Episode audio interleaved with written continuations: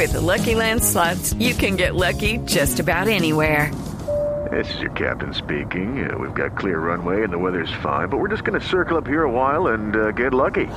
No, no, nothing like that. It's just these cash prizes add up quick. So I suggest you sit back, keep your tray table upright, and start getting lucky. Play for free at LuckyLandSlots.com. Are you feeling lucky? No purchase necessary. Void where prohibited by law. 18 plus terms and conditions apply. See website for details. Tendrán balotas de otro color, serán azules. La explicación de esta diferenciación es que ningún equipo que le toque jugar de forma continua y seguida en la misma ventana ante los dos equipos por historia que son los primeros. Brasil y Argentina serán ubicados 4 y 5 y después serán sorteadas las demás selecciones que ocuparán los otros ocho lugares. La eliminatoria inicia en marzo 2020 y termina en noviembre 2021. Y esta fue toda la información en deportes en Mañanas Blue. Las que crecen, las que se conservan, las que cruzan el océano y las que conectan personas. Las que empiezan en casa, la de un amigo o las que encuentras en la calle. Todas nos enorgullecen porque no hay empresas pequeñas cuando los sueños son grandes. TCC cumple.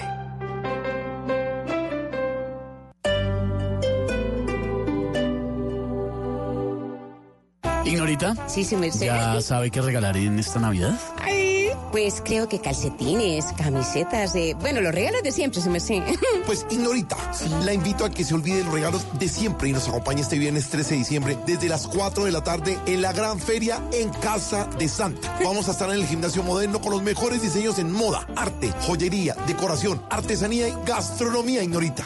Ay, su merced, qué bueno, su merced. Los invitamos a venir con sus familias, su merced, del 8 al 15 de diciembre y vivir una experiencia inolvidable. El diseño vive en esta Navidad. Invita Blue Radio. Divina, Ignorita. Ay, vino, su merced.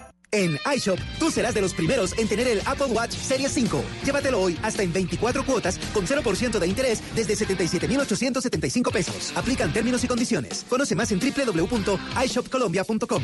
iShop, para los que buscan más. Cine Colombia llega al Edén con el multiplex más grande y tecnológico. 16 salas y zona platino con todas las comodidades para vivir el cine de manera diferente. Multiplex El Edén. Grandes experiencias en un solo lugar.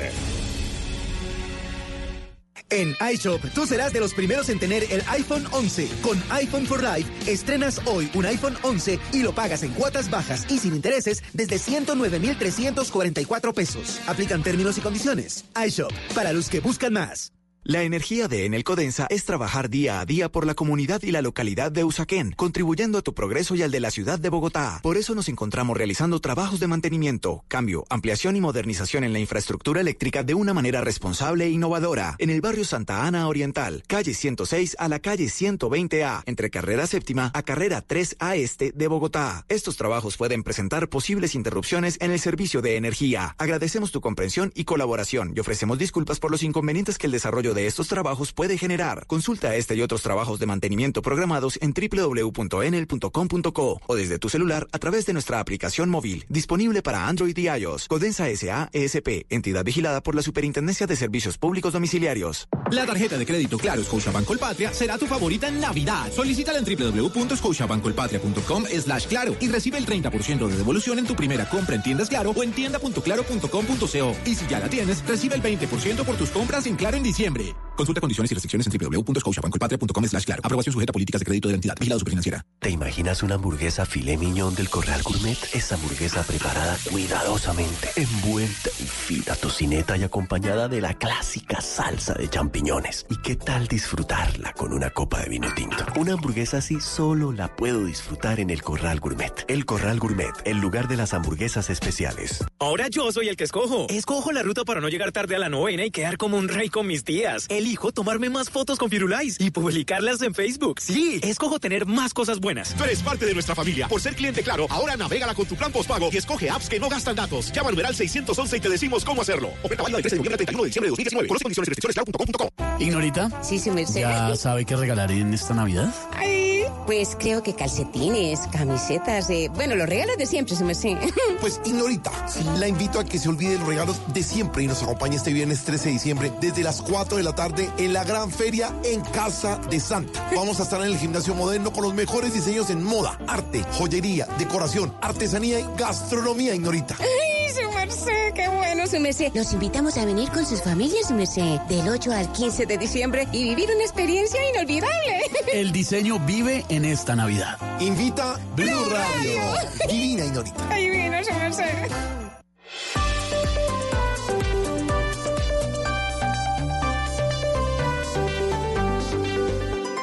Desde este momento, Colombia está al aire. Mañanas Blue con Camila Zuluaga. A ver, doctor Pombo, el año 2019 ha sido un año en donde los latinos, musicalmente hablando, han dado mucho de qué hablar. Y eso lo hemos comentado a lo largo de este 2019. Pero no solo eso, también los estadounidenses han marcado la pauta y los ingleses en cuanto a música se refiere. Hoy es jueves de recomendaciones de Gonzalo Lázaro y Doctor Pomo, como usted sabe, y yo le traigo una lista de algunas canciones que marcaron la pauta este año. Pero yo le voy a dar la lista y usted escoge con cuál comenzar. ¿Le parece? Me parece, muy buenos días y me parece sensacional. Señor, le tengo Jonas Brothers, le tengo a Black Eyed Peas con J Balvin, le tengo a Daddy Yankee, le tengo a Ed Sheeran con Justin Bieber, Shawn Mendes con Camila Cabello, Rosalía con J Balvin, Billie Eilish, Camilo con Pedro Capó. ¿Qué quiere escuchar usted, doctor Pombo, a esta hora? Eh, Camilo, ¿sabe? Camilo con Pedro Capó. Ah, sí. Sí, empecemos con ese que yo creo que eso augura un buen programa. Y estoy seguro que esta canción todo el mundo se la sabe. Camilo, mm, yo no sé de poesía ni de filosofía, solo sé que tu vida yo la quiero en la mía. Yo no sé cómo hacer para no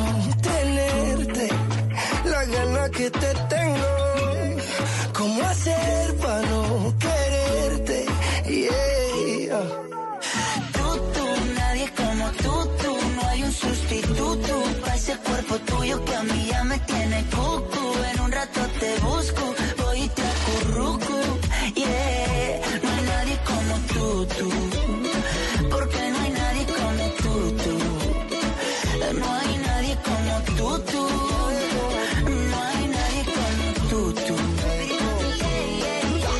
Estamos online como YouTube, conectados como Bluetooth. Si me dejas, yo soy la tu mi muñeca vudú. Yo te quiero me dice que sé, sé, me muero y me desmuero solo por ti. Porque yo me acurruco solo contigo. Pongamos el aire en 16 pa' morirnos de frío. Y vente pa'l lado mío. Que mis besitos de pronto te sirven de abrigo. ¿Cómo hacer pa' no quererte? Yeah. Tú, tú, nadie como tú, tú, no hay un sustituto que a mí ya me tiene cucu. En un rato te busco, voy y te acurruco. Yeah, no hay nadie como tú, tú, porque no hay nadie como tú, tú. No hay nadie como tú, tú, nadie como tú. hay de recomendaciones musicales de don Gonzalo Lázari. Y esta canción que yo ya lo estaba escuchando, que usted se la estaba recomendando al eh, doctor Pombo, es una de las canciones del 2019, pero además porque Shakira eh, le encantó, ¿no? Que Shakira Sí. eh, y puso en Twitter eh, la canción y dijo, esta canción me parece súper pegajosa. Y Camilo se volvió loco, eh, Camila, eh, porque no nunca pensó que Shakira, quien fue su heroína en, en- en- en su momento cuando él era muy joven, eh, iba a estar con él en una canción. Y sí, hoy vamos a hacer una recopilación de algunos sonidos que marcaron la pauta durante este 2019, pero más que yo recomendar, Camila, el doctor Pombo escogió. El doctor Pombo, más allá de su estatus bostoniano, arrancó con reggaetón hoy jueves y eso significa que ya está llegando Navidad. El 24 se está acercando. Exactamente, y que augura buena suerte para el programa. Fíjese usted. Y que augura buena suerte para el programa, pero ya que usted dice Navidad, ¿por qué no nos vamos rápidamente a las calles?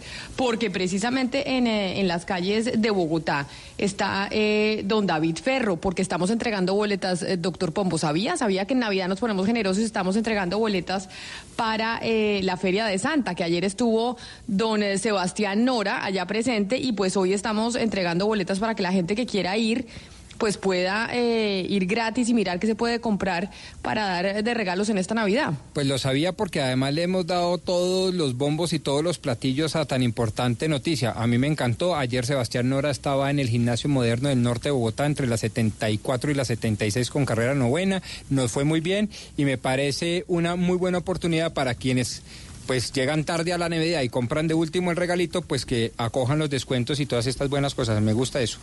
Pero ya esperando a que se acomode don David Ferro específicamente y que nos diga en qué parte de Bogotá va a estar para entregarle las boletas a la gente. Óigame, don Hugo Mario Palomar, ¿es que están lanzando la programación de la Feria de Cali?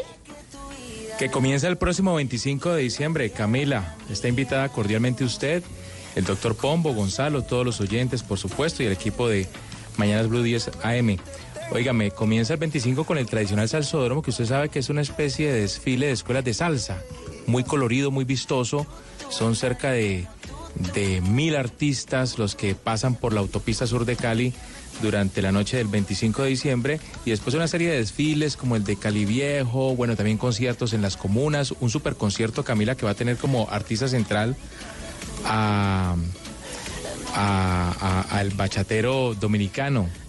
¿A quién? Eh, ¿Cómo se llama? A ver, a ver, a ver, Hugo Mario. Yo, yo, lo ayudo, se, llama Hugo Mario. Romeo Santos. Existe, Romeo Santos, la posibilidad, Hugo Mario. Se nota que no soy muy amigo de la bachata yo. Óigame, Hugo Mario, ¿existe la posibilidad de que en Cali se escuche salsa y no reggaetón? Pero eh, esto ya es muy crossover. Es que el tema del eh, reggaetón, sabe que el tema del reggaetón está muy ya muy cansón, hasta el doctor Pombo le está gustando y esto ya me preocupa. no, no, no, es que usted que el reggaetón, Shakira dijo que sí. No, no, es que esto es una tragedia nacional. Entonces, Shakira dijo que sí, el doctor Pombo dijo que sí. Entonces yo estoy preguntando, ¿en Cali será posible que durante la feria vamos a escuchar buena salsa? Lo que pasa, Oscar, es que la realidad es, la siguiente, las, las nuevas generaciones realmente son muy crossover. Hay que decir que algunos gustan de la salsa, pero también de la bachata y del reggaetón. Y mire usted, en Cali, que es la tierra de la salsa, el artista central del gran superconcierto de la feria es, es un bachatero, que es Romeo Santos. Pero bueno, y además le voy a, decir alguna... Le voy a decir una cosa, Hugo Mario, antes de que me siga dando detalles de la Feria de Cali. Romeo Santos, que es todo un personaje, el Romeo Santos llena en Nueva York el Madison Square Garden, lo llenó Gonzalo Lázaro y cuántas veces seguidas llenó Romeo Santos el Madison Square Garden. De hecho, tuvo un récord con, los Rolling Stones, si no me equivoco. Es decir, la locura de Romeo Santos en América Latina, que además se mide por, eh, por escenarios tan icónicos como el Madison Square Garden, demuestra que el señor es toda una estrella. Eh, señora Camila, eh, Romeo Santos se une a la lista, como usted decía, de artistas como Rolling Stone o Billy Joel, que usualmente también canta en el Madison Square Garden, de ser eh, de los pocos artistas que durante tres noches consecutivas llenan el Madison Square Garden, que es tal vez el recinto por no decir más importante que tiene la costa este de los Estados Unidos. Así que la Feria de Cali va a tener un personaje muy importante, don Hugo Mario Palomar y don Oscar Montes. Yo sé que la Feria de Cali es de salsa, pero ya como nos dice don Hugo Mario, es eh, crossover. Mire, le voy a poner una de las canciones más conocidas de Romeo Santos que se llama Propuesta Indecente. Oigan, y ya nos van a seguir dando, don Hugo Mario, los detalles de la Feria de Cali. Bueno, Camila. Qué bien te ves te adelanto, no me importa quién sea él. Dígame usted si ha hecho algo travieso alguna vez. Una aventura es más divertida si huele Si te invito a una copa y me acerco a tu boca, si te robo un besito, ábrete, no has conmigo. ¿Qué dirías si esta noche te seduzco en mi coche? Además, mire, Hugo Mario, si usted no sabe bailar salsa, no le auguro muy buena suerte bailando bachata, porque la baila bachata es muy difícil de bailar. No, yo, yo no pude ya, Camila, ya, ya, ya me, me, me declaro derrotado, no pude con la bachata. Eh, diferente al merengue, pues que es lo que bailan los bogotanos y muchos otros en el país porque es más fácil. Pero, pero lo de la bachata sí es bien complicado para bailar. Pero bueno, este va a ser el artista central. Igual junto a él van a estar en el escenario artistas de salsa. Claro, va a estar el grupo Nietzsche, la orquesta insigne de la salsa colombiana, el Gran Combo de Puerto Rico, la Universidad de la Salsa, que es toda una institución también, y otros artistas ahí el día 27 de diciembre en el Estadio Pascual Guerrero. Pero, entonces el concierto Este concierto Este es el- del- de Romeo Santos es el 27 de diciembre. Sí, señora, sí, señora. Hay, hay, hay palcos de 18 millones de pesos, si le interesa, Camila. No, pues no tengo la plata, pero usted que trabaja en radio, ¿no será que nos puede ayudar con unas boletas, Hugo Mario? No, no, no, yo sí Oigan, soy Hugo Mario, uno más costoso. boletas. Sí, Venga, le cuento, no, pero ¿sabe que Hugo Mario, por el tema del reggaetón, mire, es que yo escuché reggaetón, ¿sabe dónde? En el Parque La Leyenda en Valledupar, en pleno Festival Vallenato. Y yo decía, no puede ser que el reggaetón haya llegado tan lejos. De verdad, o sea, lo confieso. Ahora, pues el reggaetón en todas partes y, y- y, pues este, este, este ritmo de bachata, que es muy bueno. Romeo Santos estuvo aquí en un carnaval y le fue muy bien. Pero, pero yo Muchos- sí creo que la salsa, el vallenato, el porro, la cumbia, lo nuestro, por más que estemos en, haya cambiado los tiempos, hay que, hay que buscar la manera de que, de que nosotros sigamos también eh, defendiendo nuestra raíz cultural, nuestra raíz musical. En el caso del, hablo de la música nuestra, pues del Caribe. Y la salsa también, porque la salsa está muy metida en Cali. Sí. Va a estar Silvestre Dangón, me dicen por acá en el superconcierto también, en esa misma nómina junto a, a Romeo Santos, a Nietzsche, a, a Gran Combo. Va a estar, digamos que es el, el artista vallenato que más se escucha en Cali, Silvestre Dangón. Pero, pero sí. yo, yo también pensé lo mismo que usted, Oscar. Yo pensé, eh, Camila, que el reggaetón eh, era un ritmo de moda, pasajero, pero resulta que se quedó y, y- y- y- y no hay ninguna posibilidad de que salga de, del radar de los jóvenes, especialmente en Colombia y en América Latina. No, claro que no, no sale del radar. Yo le quiero decir, Hugo Mario, que desde que yo estaba en el colegio se oía, se empezó ya a, a escuchar reggaetón y el reggaetón sigue. Oscar Rodríguez, usted nos, nos pregunta que cómo Romeo Santos en esta can- canción, Gonzalo, le mide la sensatez a la dama que está conquistando en la canción. Que ¿Cómo se le mide la sensatez a la dama de la canción? Es lo que pregunta don Oscar Rodríguez poniéndole atención a la letra de la canción de Romeo que acabamos de poner. Pues le voy a decir algo, si hay alguien machista en cuanto a sus letras es Romeo Santos, ¿no? Y no solo Romeo Santos, porque hay que recordar que Romeo Santos sale de una, o tal vez la agrupación de bachata más importante de República Dominicana, que es Aventura, que además han anunciado que van a volver a los escenarios. Pero si hay un grupo y si hay un género que es más machista que el reggaetón, es la bachata. Óigame, pero nos estaba pidiendo Oscar Montes que pusiéramos eh, música de nuestras raíces. Si bien el Gran Combo de, pues, de Puerto Rico no es eh, colombiano, porque su nombre así lo deja entrever, pero sí es de esa música tradicional eh, de Cali. Entonces le voy a poner Oscar para que usted se anime a ir a visitar a Hugo Mario el próximo 27 de diciembre con esta canción del Gran Combo de Puerto Rico. No hay cama para tanta gente. En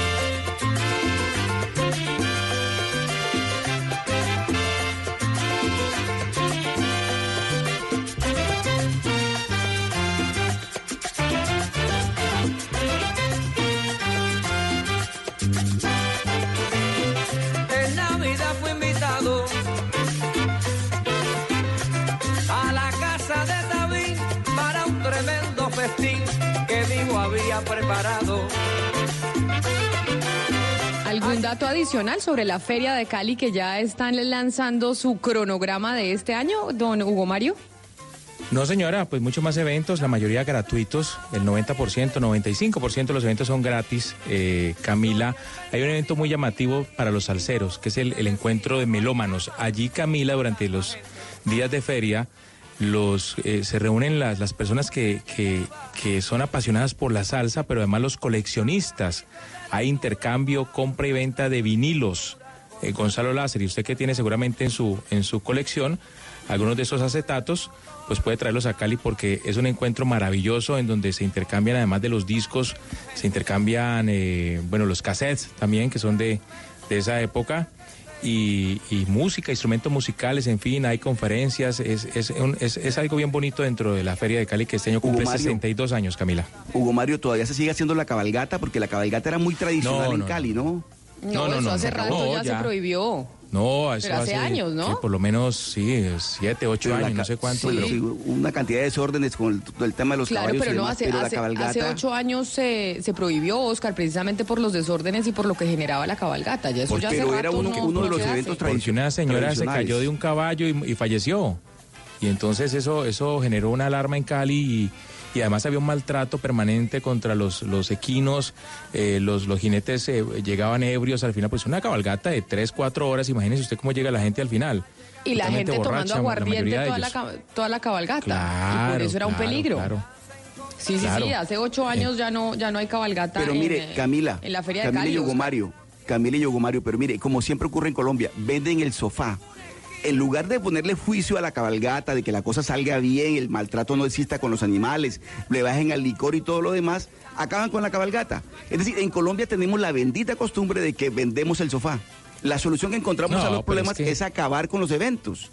La cabalgata Pero, es un evento pero, lo, durante pero lo que creo es se que, hizo. Oscar, es- estamos teniendo la discusión un poco tarde, porque hace ocho años esto, esto ya No, no, se discutió yo- y ya yo- se no, prohibió. pero una O sea, cabalgata ocho en años de después, municipios colombianos. generando Pero un a propósito, no, no, mira, pero a propósito le voy a contar por qué se lo estoy contando, porque ahora están proponiendo que hay que acabar con el SMAT en lugar de reglamentar el comportamiento de algunos miembros del SMAT. Entonces, acabamos con la cabalgata hace ocho años en lugar de decir, oiga, ¿y por qué no reglamentamos que esto salga bien?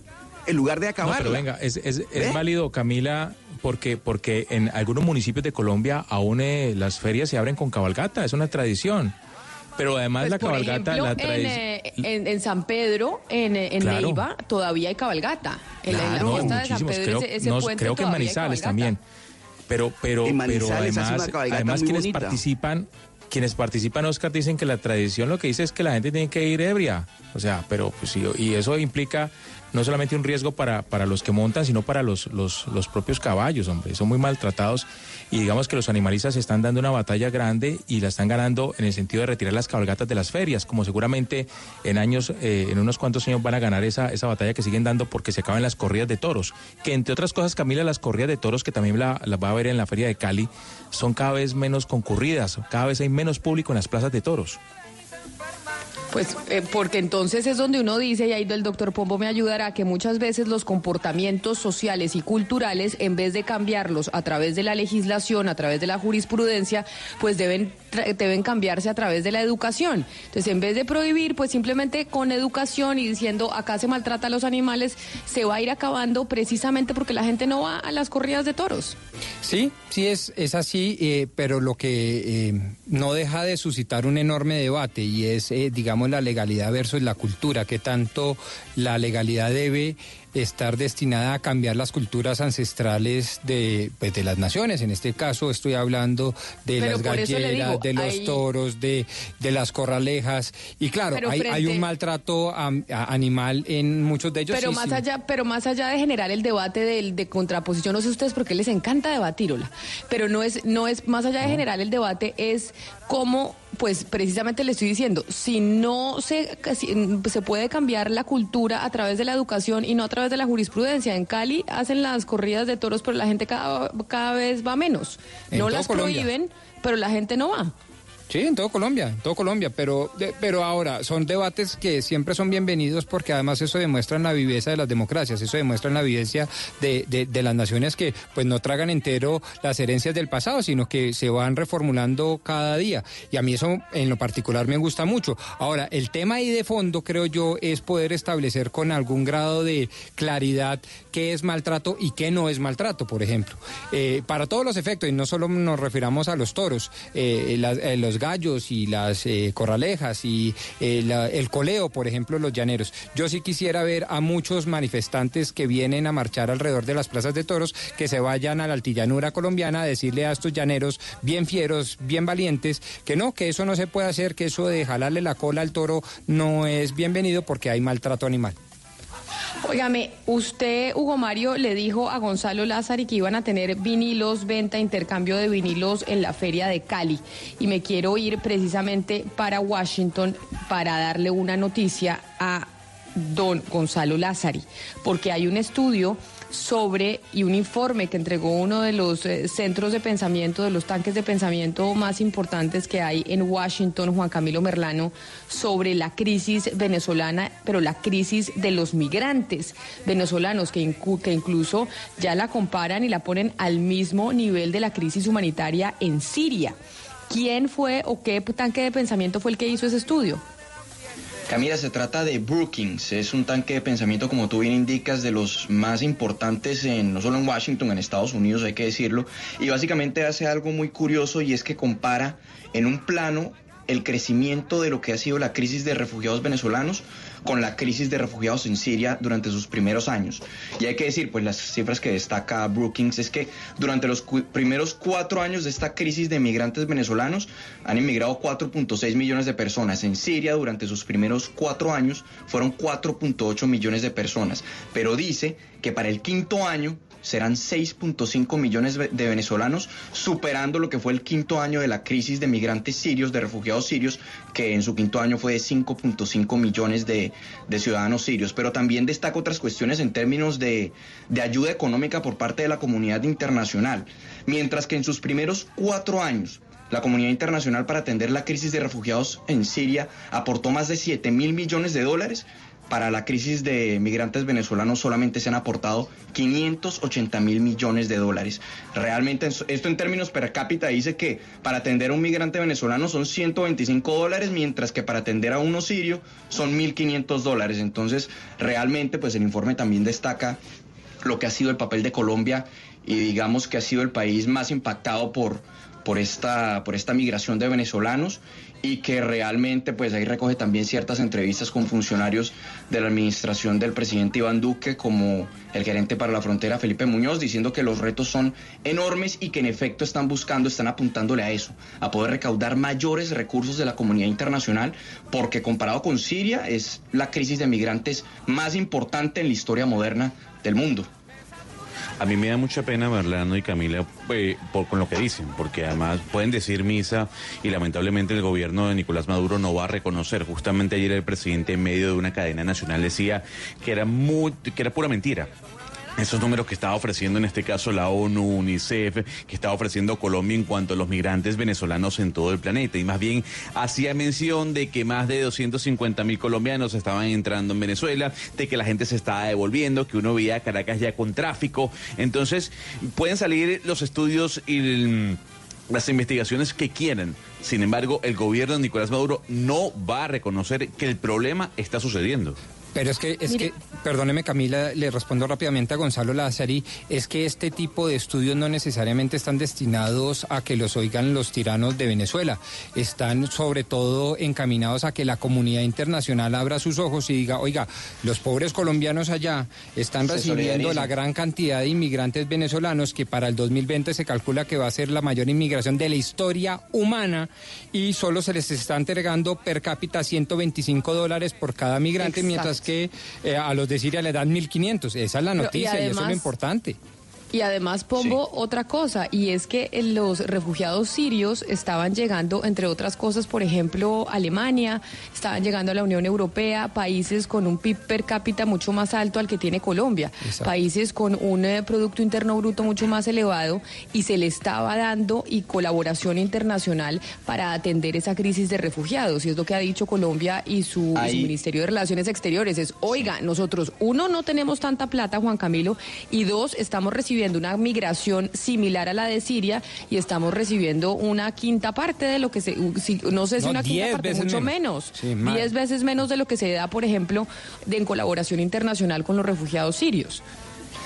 Hay un, hay un detalle, Camila, y esto era una crítica que se levantaba siempre, digamos, de manera no oficial, pero sí se conocía que había un descontento o que hay un descontento por parte de, de funcionarios en Colombia y es que ACNUR aún no le ha dado propiamente el estatus de refugiados a todos los venezolanos que salen de territorio venezolano. Eso marca una diferenciación frente a lo que sucede en Siria, porque en Siria, pues digamos que se vivió un conflicto interno, una guerra, y que esos ciudadanos realmente fueron obligados a salir del país, mientras que en Venezuela algunos argumentan particularmente, pues parece que es la misma línea de ACNUR, de que no es propiamente un conflicto de tal magnitud que obligue realmente a la gente a salir. Entonces, muchos tienen simplemente el estatus de migrantes y no propiamente estatus de, estado, estatus de refugiados. En ese sentido, la acción o digamos la movilización de recursos por parte de la, de la comunidad internacional es también más difícil. Entonces, yo creo, o creen los expertos también, porque esto lo han dicho, que la mejor manera de poder, de poder dar un paso hacia adelante es primero reconocer que es una crisis de refugiados propiamente y que todo venezolano que sale de Venezuela es, es un refugiado más que un migrante. Pero además de esa noticia... Eh, eso, eso Camila, el gobierno, el gobierno venezolano no lo va a reconocer. Es un gobierno mitómano, sin duda. No solamente sigue la migración, sino que cada vez más países están imponiendo visado a los venezolanos. Creo que el último Gonzalo fue República Dominicana. Imagínese usted, hasta República Dominicana ya está exigiendo visa para los venezolanos. ¿Cómo estará la situación eh, en ese país de los migrantes? O sea, creo que Colombia es de los pocos que aún no ha exigido visa, pero ya muchísimos países del continente están exigiendo visa porque la migración no ha parado. Pues informe del Brookings Institute, como nos dice Juan Camilo Merlano, uno de los centros de pensamiento más importante en Washington sobre la migración de Venezuela. Pero hay otra noticia también en la capital norteamericana, Juan Camilo, y qué ha pasado con el impeachment del presidente Donald Trump. Es que, bueno, venimos hablando del impeachment mucho tiempo, pero ¿qué em, noticias nuevas hay con eso? Mucho tiempo, Camila, pero si uno se pone a verlo todo en un, en, un, cuadro, uno diría que ha avanzado bastante rápido. En solo tres meses ya tenemos, digamos, estamos a puertas de un juicio político en el Senado. Hoy es, hoy es la votación, digamos, la primera votación de, la, de los cargos con los que acusan al presidente Donald Trump. Ayer empezaron la discusión en la noche, duró cuatro horas, la reanudaron hoy en la mañana, ya llevan cerca de dos horas. Y estas dos horas llevan únicamente debatiendo lo que nosotros llamaríamos en Colombia una proposición en el Comité Judicial, que la proposición básicamente es eliminar uno de los artículos, el primer artículo de la, de la, de la acusación, que es el de abuso de poder. Están ahí, prácticamente es una guerra abierta entre republicanos y demócratas, y lo que se ha dicho o lo que se prevé es que la votación propiamente de estos dos artículos en el Comité Judicial, abuso de poder y obstrucción al Congreso, se realice incluso en horas de la noche. Una vez se realice esa votación, pues ya lo que hemos dicho anteriormente, se instala la próxima semana la votación en el Pleno de la Cámara de Representantes para poder determinar si se aprueban los, los artículos que se instale el juicio político en el Senado de los Estados Unidos, que eso ya sería el próximo año. Pero digamos que básicamente, obvio es un debate muy amplio y hay, y hay un pulso político muy grande, pero los demócratas tienen las mayorías en todas partes. En, en, el comité tienen 24 votos de 21 necesarios y en el pleno de la Cámara tienen 234 de 218 necesarios. Entonces el camino está allanado decir. Pues ya, pues ya sabemos, ahí está Juan Camilo Merlano pendiente en Washington de lo que pase con ese impeachment. Juan Camilo, gracias. Son las 11 de la mañana, un minuto. Tenemos un invitado muy especial en cabina. El ciclismo fue protagonista este año en Colombia, de eso no cabe duda. Pero el ciclismo y el deporte también se unen para hacer cosas bonitas por nuestro país. Vamos a hacer una pausa y cuando regresemos vamos a estar con uno de los ciclistas que también nos dieron muchas alegrías este año año, que es el ciclista colombiano Esteban Chávez. Colombia está al aire. No importa el momento ni el lugar, estamos ahora y a todas horas. Te contamos la información que quieres saber cuando la quieras ver. Conéctate con el mundo. La vida en tu pantalla, las noticias en tu pantalla. Síguenos ahora. Noticias Caracol ahora.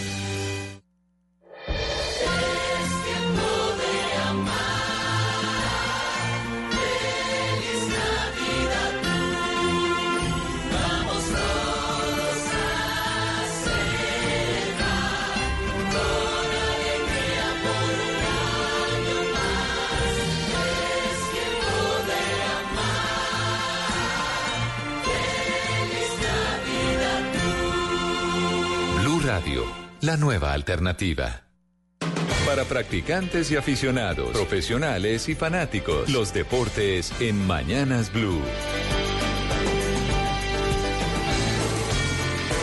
Vamos con los deportes y con el ciclismo, pero pongámosle música a Esteban Chávez, don Gonzalo Lázari, que el ciclismo nos dio muchas alegrías y aprendimos muchísimo y Pombo es testigo de eso, que este año los colombianos, los que no sabíamos tanto de ciclismo, aprendimos bastante. Sí, sí, pues así yo aprendí mucho, por lo menos. Y además, ¿sabe qué? Más que aprender, le eh, empecé a coger mucho cariño, porque yo he de confesar que no lo seguía mucho. Creo que mi última gran imagen del ciclismo fue Lucho Herrera ensangrentado subiendo que la Vuelta a España, ¿no? Eh, pero, pero no, pero no, claro, eso lo mm, he aprendido y además le he cogido gusto. Y así, doctor Pombo y Camila, como los colombianos en el ciclismo fueron noticia este año, también en la música lo fueron, lo, comentábamos al principio del programa, doctor Pombo. Y uno de esos referentes de colombianos en la música fue J Balvin, aquí está con Black Eyed Peas, y esto se llama Ritmo.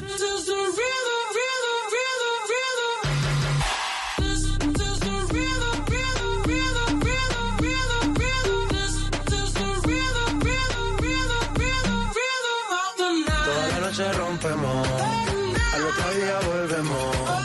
Tú sabes cómo lo hacemos, baby. Baby, tonight's like fuego. We bout to spend the dinero.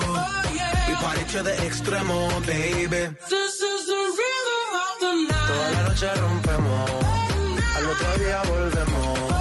Tú sabes cómo lo hacemos,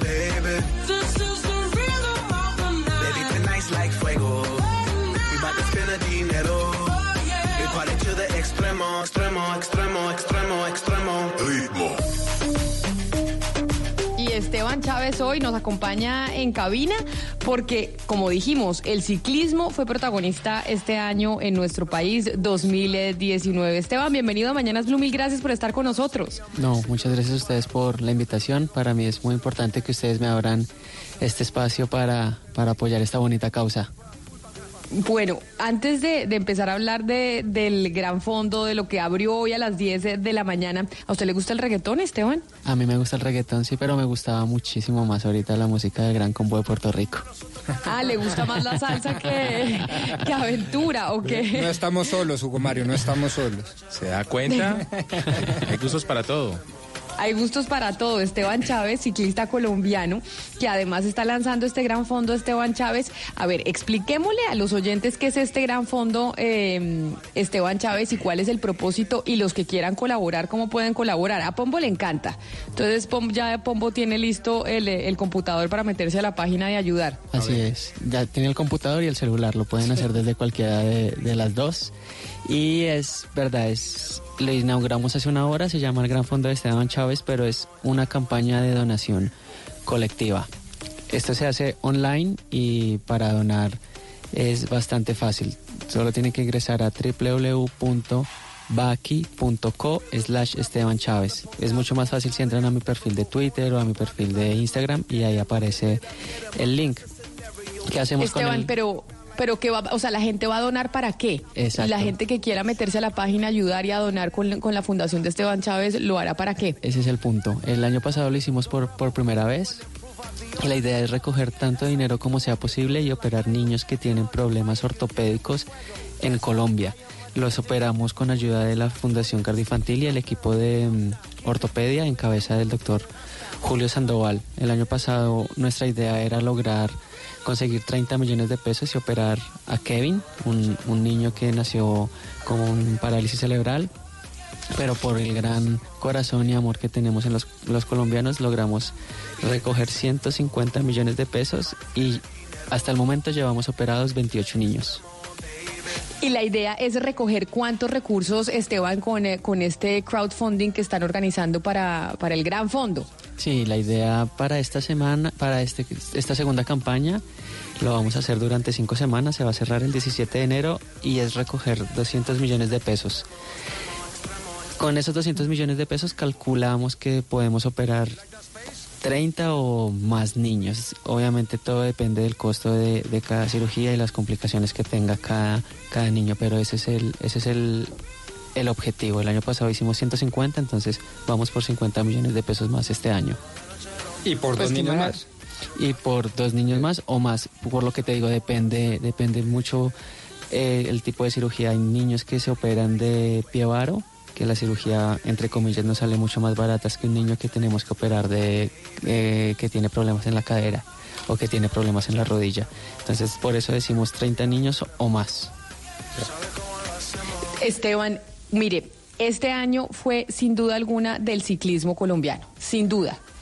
Cuéntenos usted por qué cree que eso pasó en el 2019, es decir, por qué se alinearon los astros de tal manera para que este año tuviéramos ese año tan importante para, el, para ese deporte de nuestro país. Este año fue el, el, el, el estallón, yo creo. No sé si esa palabra se puede decir. Pero cada año que vamos participando, desde el, yo creo desde el 2014, hemos dicho este es el año del ciclismo colombiano. 2015, este es el año del ciclismo colombiano. 2016, de nuevo. Y lo que ya pasó este año fue impresionante con, con Egan. Entonces yo creo que el talento se está viendo desde hace unos seis o siete años y por la organización de los equipos, por la profesionalidad de los ciclistas colombianos ahora. Cada vez hay más equipos también en Colombia, salen más jóvenes, hay equipos de niños como la Fundación de Esteban Chávez que también tiene un equipo de ciclismo y hace que todo sea más profesional. También el ciclismo, como muchas otras actividades, se está globalizando, entonces tenemos muchísima más información, tenemos muchísimo más eh, profesionalismo. Se puede decir que tenemos más tecnología también en el país y todo esto ayuda a que el deporte siga creciendo. Esteban, a propósito del buen momento del ciclismo colombiano que le preguntaba a Camila, eh, ¿usted cree eh, que se pueda repetir un, un, triunfo nuevamente en el Tour de Francia como lo logramos este año con Egan Bernal? O sea, ¿usted cree posible un nuevo triunfo por lo menos en los próximos años? Por supuesto, pues imagínese, si ya se pudo hacer una vez, pues se puede hacer muchísimas más, sin ninguna duda.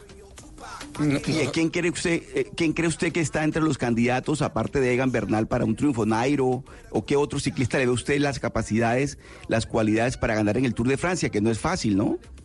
Obviamente ganar es lo más difícil, y, pero yo creo que la lista es bastante larga. Rigoberto ya quedó segundo, Nairo ha quedado segundo dos veces, ha quedado tercero. Eh, Superman ha quedado podium en el Giro, ha quedado podium en la Vuelta, al igual que yo. Eh, Sergio Higuita viene demasiado fuerte, Daniel Martínez, o sea, la lista es bastante, bastante amplia y eso es una, una vaina de la que nos tenemos que sentir orgullosos y nos tenemos que... Claro, usted, usted Esteban fue segundo del Giro en el 2016 y creo que fue tercero en, en la Vuelta a España. Si no estoy mal, no, no recuerdo si fue ese mismo año. Pero, pero después de eso, Esteban, ¿qué, qué, qué meta tiene usted? ¿Cuál es su objetivo ahora? Porque entiendo que su equipo tenía alguna dificultad para, para participar en las grandes competencias.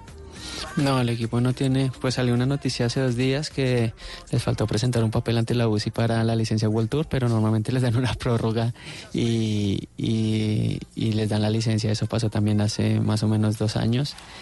Y el objetivo obviamente es como los demás colombianos, las grandes vueltas y buscar la, la, clasificación general. Yo todavía no tengo el programa de carreras para el año entrante, tengo una concentración ahorita en enero y ahí ya tendré un poco más claro todo. El otro año tenemos el, los Juegos Olímpicos que también está en la mira, entonces con, con ese objetivo pues tenemos que hablar un poco con el equipo y cuadrar el calendario totalmente.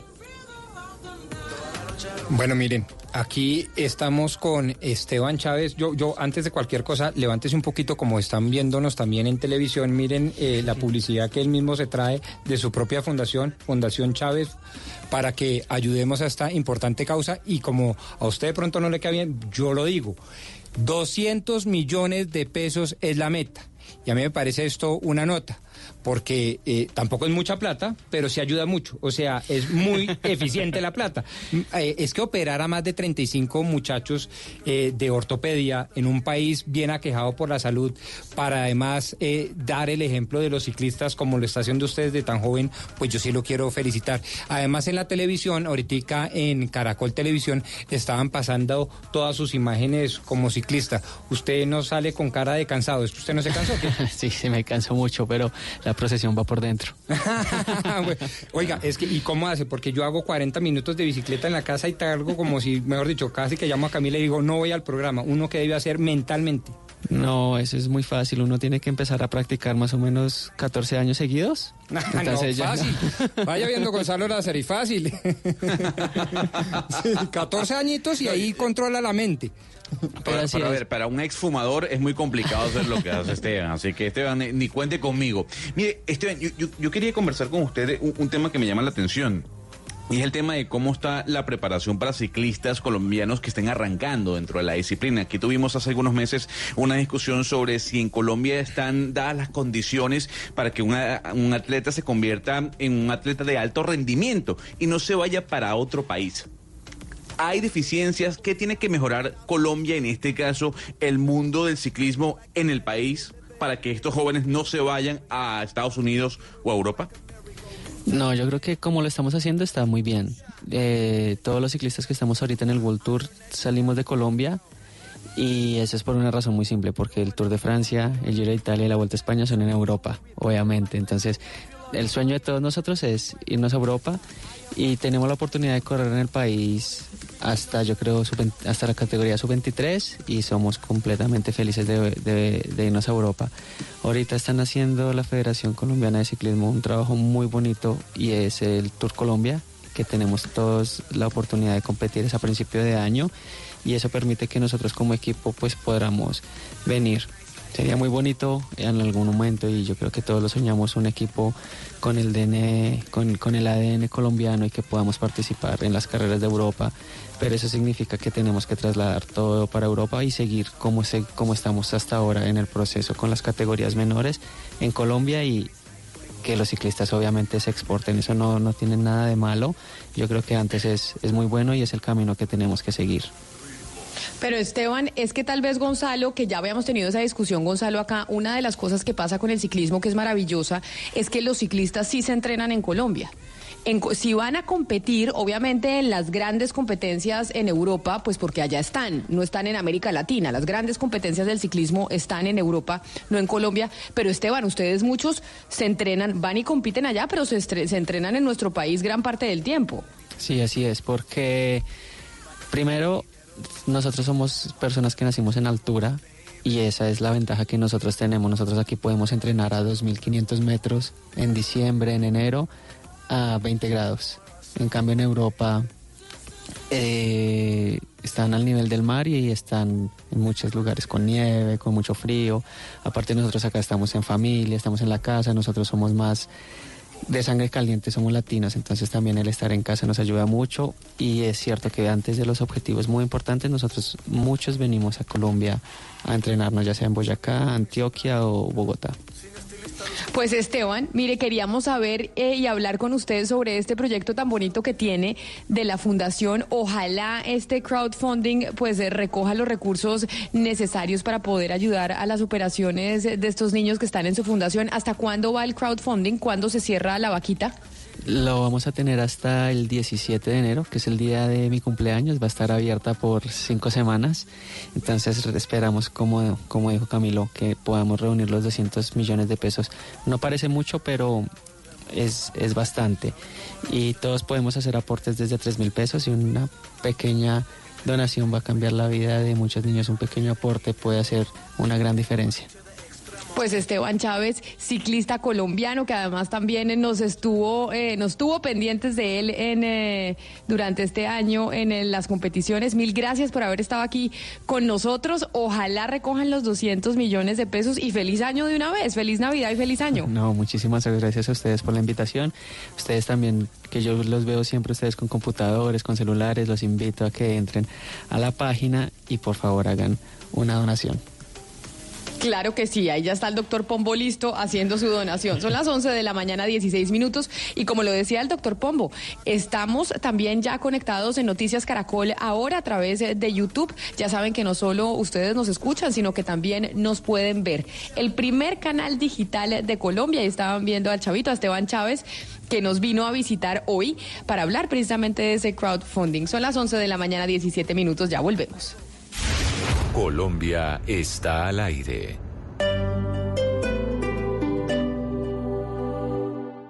El lunes 16 de diciembre a las 4 y 30 de la tarde vence el primer plazo para pagar la valorización en Bogotá con un 10% de descuento. Si eres propietario de uno o más predios en Usaquén, Chapinero, Suba, Fontibón Puente Aranda, debes acercarte a los puntos de pago que se indican en el recibo o seguir las instrucciones para pagar por internet. Recuerda, pago con descuento del 10% hasta el 16 de diciembre. Más información en www.idub.gov.co. Alcaldía de Bogotá. En Aulet Payomaro nos enloquecimos. Hasta el 50% de descuento en equipos y utensilios para tu restaurante. Todo porque el gerente se fue de vacaciones. Visítenos hasta el 13 de diciembre. Visite las tiendas Aulet Payomaro en Bogotá, Avenida de las Américas, calle 80 y Ricaurte. Más información payomaro.com.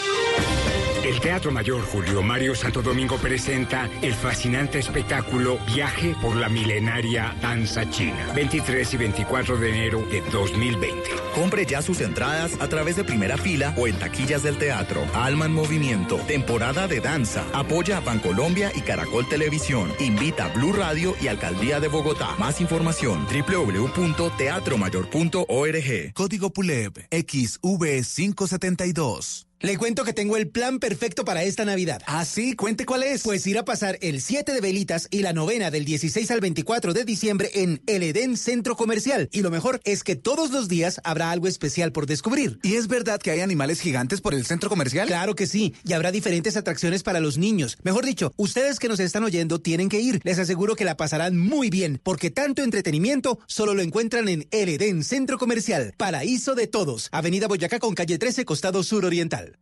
Este 18 de diciembre el Consejo de Bogotá rinde cuentas. Conoce la gestión del Cabildo Distrital en el segundo semestre del 2019 en materia de proyectos sociales, ambientales, urbanísticos, así como controles políticos y ponencias rendidas. Sigue la transmisión desde las 9 de la mañana por el canal 13. Encuéntranos en redes sociales con el hashtag El Consejo rinde cuentas. En el Consejo, trabajamos por Bogotá.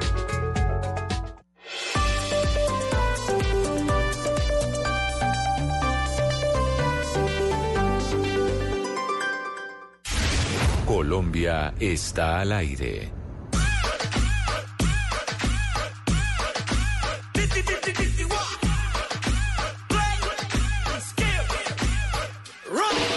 ¿Cómo te llamas, baby? Desde que te vi supe que eras pa' mí. Dile a tus amigas que andamos ready. Esto lo seguimos en el after party. ¿Cómo te llamas, baby?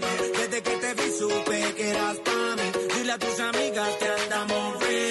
Esto lo seguimos en el after party. Con calma, yo quiero ver cómo ella lo menea. Mueve ese 11 de la mañana, 20 minutos. Don Gonzalo Lázaro, y seguimos con, eh, con la lista de las canciones que fueron, eh, pues, que fueron más sonadas en, en este año. Sí, tendencia. Le llamamos- Llamémosle tendencia. Y lo interesante es, Camila, que esta canción, el video, eh, fue el más visto en cuanto a videos musicales se refiere de este año 2019. Ahí está la de Yankee con calma.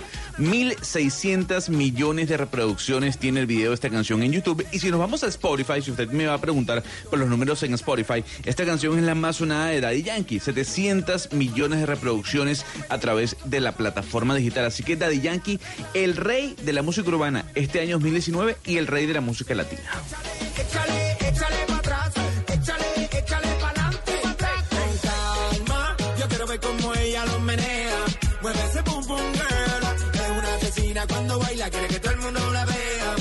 Y ya don David Ferro pudo acomodarse en las calles de de Bogotá. David, ¿en dónde está? Porque ya los oyentes estaban preguntando que en dónde lo podían encontrar para, para poder llevarse sus boletas e ir a encontrarlo a usted.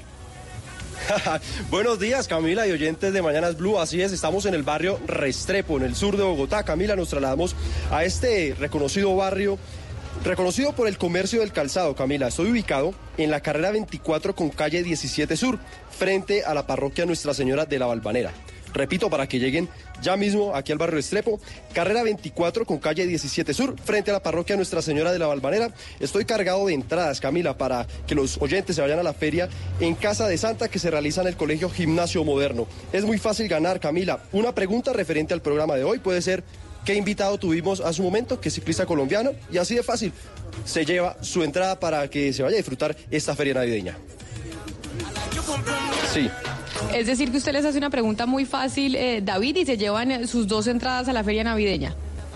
Así es, Camila, es muy fácil ganar aquí en Mañanas Blue cuando Colombia está al aire. A todos los oyentes los consentimos, Camila, en esta Navidad. Navidad es familia, Navidad es amor, Navidad es, es dar a las personas ese cariño y a los oyentes de Mañanas Blue los consentimos con boleticas, Camila. Dígame, por favor, otra vez, ¿en dónde está? Estamos ubicados en la carrera 24 con calle 17 Sur. Enfrente de la parroquia Nuestra Señora de la Valvanera. Esta parroquia es emblemática del barrio Restrepo, Camila, entonces es muy fácil llegar. Ahí en la pura entrada del barrio Restrepo, ahí se ve esa parroquia muy linda, Camila, recién arreglada y muy decorada, por cierto. Bueno, pues entonces ahí ya saben los oyentes de Mañanas Blue cuando Colombia está al aire que pueden acercarse donde David Ferro. ¿Se llevó el pendón otra vez, David? Estoy, mejor dicho, Camila, estoy armado con el logo de Blue Radio, así que no hay pierde, Camila, acá me pueden encontrar. Déjame oír. Dile a tus amigas que andamos free. Esto lo seguimos en el after party. Con calma, yo quiero ver cómo ella lo menea. Mueve ese boom boom girl. Es una asesina cuando baila, quiere que todo el mundo la vea. Boom boom girl. Con calma, yo quiero ver cómo ella lo menea. Nosotros los miércoles aquí en Mañanas Blue cuando Colombia está al aire tenemos una sección muy bonita, Oscar, y es la del proyecto productivo. Y es el proyecto productivo de aquellos que decidieron apostarle a la paz, porque vemos noticias, oímos noticias todo el tiempo de los que decidieron desertar de las disidencias de las FARC, pero nos olvidamos de la gente que sigue comprometida. Así es, Camila, y sabe que es de las grandes apuestas que ha tenido este país en los últimos años, en las últimas décadas, la apuesta por la paz.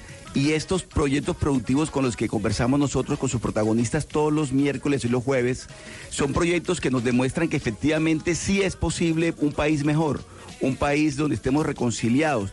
Yo sinceramente esta sección eh, la disfruto mucho, de verdad me la gozo bastante y qué bueno que ese tipo de iniciativas sean las que tengan el espacio y la divulgación, Camila. Porque lo otro es seguir apostándole a un país, eh, un país muy, muy conflictivo, un país en el que genera pocas ilusiones. Estos proyectos productivos que nosotros, de los que nos ocupamos aquí en Blue Radio, son de verdad bien interesantes.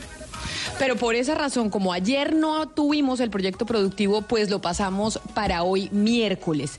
Y hoy vamos a hablar precisamente de esos excombatientes que le están apoyando a la paz, que están aportando a la paz, le están apostando y que están trabajando a través de diferentes proyectos, diferentes negocios para estar nuevamente dentro de la sociedad colombiana. Vamos a hablar precisamente de eso, de aquellos que le siguen apostando al proceso de paz. Protagonistas de una historia. La realidad detrás de aquellos que sí están cumpliendo con los acuerdos de La Habana. Un encuentro con la reintegración a la sociedad. En Mañanas Blue, cuando Colombia está al aire, creemos que la paz se construye.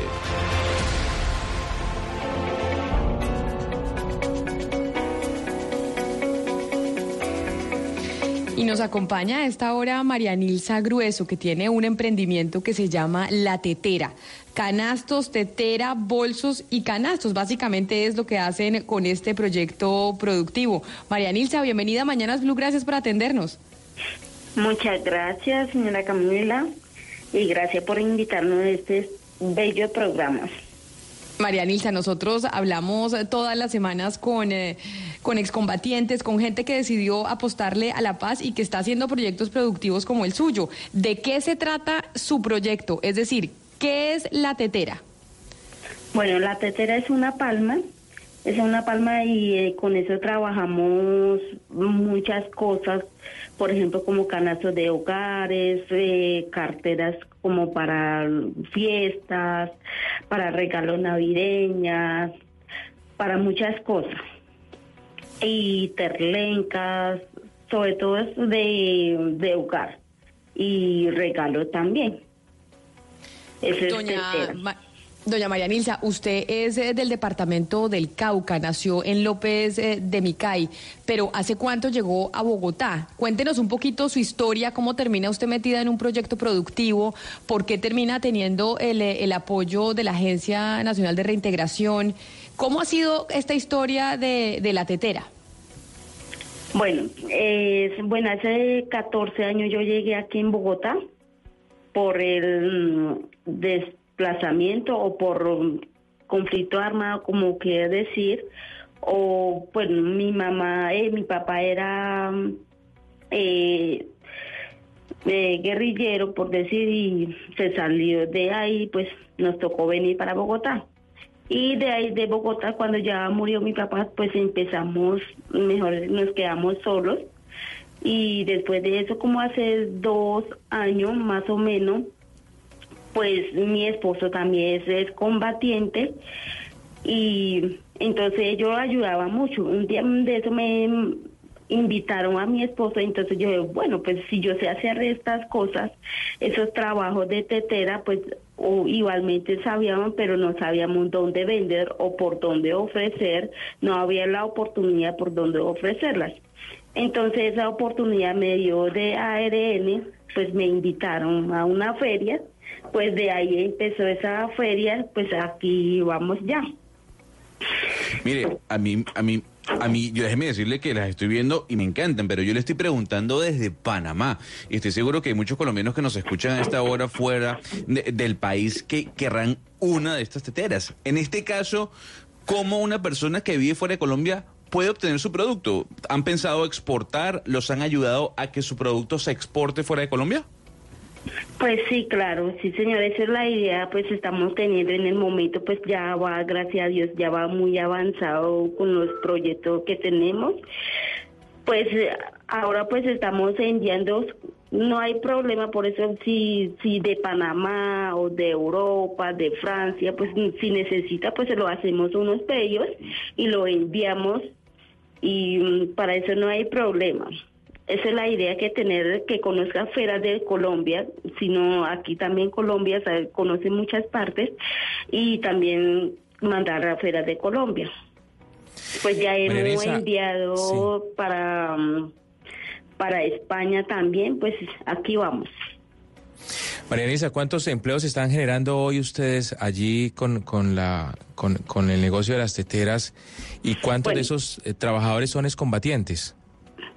Bueno, por ahora son cuatro hombres de combatiente y somos 15 mujeres de artesanas que trabajamos con las pajateteras. Doña María Nilsa, el tema, el tema de la, de la, del producto primario, de cómo lo consiguen. Ustedes tienen ya eh, tierras donde la, donde lo cultivan y se las traen hasta. Usted está en Bogotá, ¿cierto? Sí. Sí, yo estoy aquí en Bogotá. Bueno, aquí allá en el territorio, pues allá teníamos unas, allá hay muchas fincas de, de palma paja tetera. Entonces allá tenemos unos familiares y ellos los envían para Bogotá. Pues aquí obviamente no se consigue esas palmas, pues sino que solamente consigue allá en el territorio, nada más. Entonces allá lo hacemos como un pedido también y de ahí los envías para Bogotá y con eso ya aquí en Bogotá lo producimos los productos. Mire, una de las cosas eh, que nos enteramos la semana pasada a través de nuestro periodista encargado de recoger estos proyectos productivos que están hoy en vigencia en Colombia es que cada vez era más difícil encontrar a alguien que estuviera dentro del proyecto productivo que quisiera mencionar su nombre, que quisiera mencionar de dónde era, por temor porque tienen temor eh, de su seguridad, doña María Nilsa. Y quería preguntarle si a usted eh, ha escuchado, le pasa lo mismo, porque eso nos sorprendió mucho y es saber que aquellos que le están apostando a la paz, que están con un proyecto productivo, estábamos teniendo nosotros dificultades para poder hablar con ellos porque tenían temor de decir quiénes eran. Pues de verdad, pues en este momento casi no tengo mucho conocimiento en esa parte, pero hay muchas muchas personas que ya salieron de desmovilizaron todo eso pero pues de verdad en esa parte sí casi no no puedo hablar mucho porque por, por lo que pasó de mi papá porque mi papá pues vivía aquí en Bogotá. Creo que tiene que ponerse el micrófono en la boca porque lo tiene como en, eh, como en el cachete, que nos pasa a muchos, y entonces no la escuchamos muy bien. Eh, listo, ok. Ah, pues como decía, pues en esa parte no tengo mucho conocimiento, pero por, por el problema lo que pasó con mi papá, pues mi papá pasaba que desmovilizó, después de eso regresó otra vez a la territoria porque como dijeron que ya no hay nada, que ya no va a pasar nada, pues así regresó él, pues después de regresar, pues después de dos meses lo mataron. Entonces en esa parte sí es como casi no hablar mucho de en, esa parte. Pues doña María Nilsa Grueso, fundadora de La Tetera, unos carastos espectaculares, doctor Pombo. Quiero decirle que yo tengo uno en mi casa y son absolutamente preciosos. No, pues, que de verdad eh, vale la pena que si usted está pensando en un regalo para esta Navidad para su señora, le eche una mirada.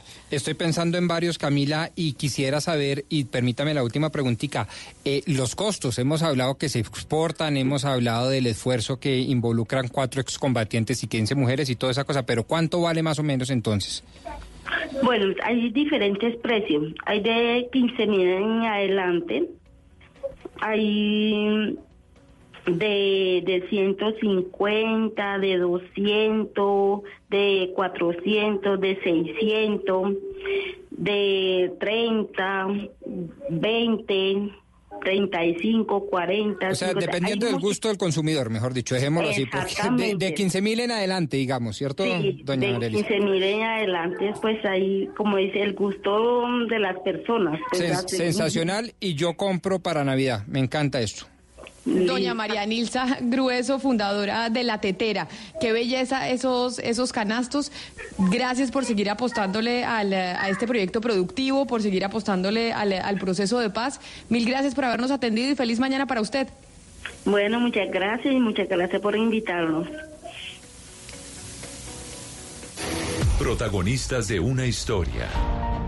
La realidad detrás de aquellos que sí están cumpliendo con los acuerdos de La Habana. Un encuentro con la reintegración a la sociedad. En Mañanas Blue, cuando Colombia está al aire, creemos que la paz se construye.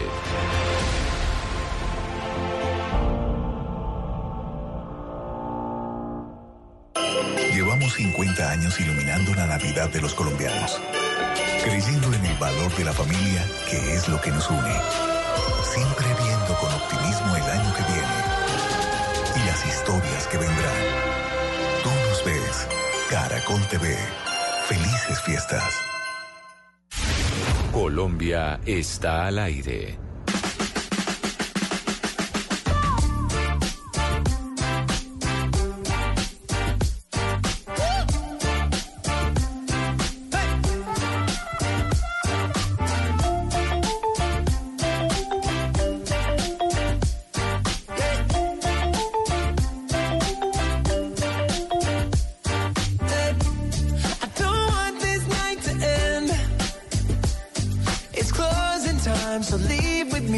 Again.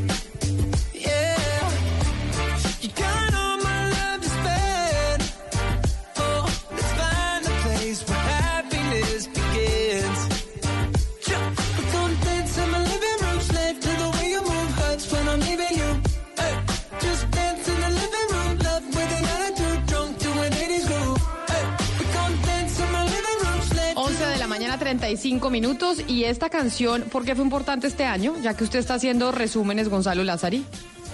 Camila, una canción que llegó al puesto número uno de la revista Billboard y significó el regreso nuevamente a los escenarios de los Jonas Brothers, esa agrupación de los hermanos los, eh, Jonas que fue muy popular en el año 2011, luego se separaron y este año decidieron reunirse y este fue su primer sencillo dentro de ese, de ese retorno a todos los escenarios. Hay que recordar que los Jonas Brothers a esta hora o en estos días siguen girando por los Estados Unidos y también por Europa. Camila, yo necesito hacerle una pregunta al doctor Pombo y doctor Pombo, de verdad, con todo el cariño que nos une, no me la vaya a tomar mal. ¿Le parece? Ah, me parece que siempre, así es. Esta es la regla de convivencia eh, civilizada. Entonces, tranquilo, hágale, dispare.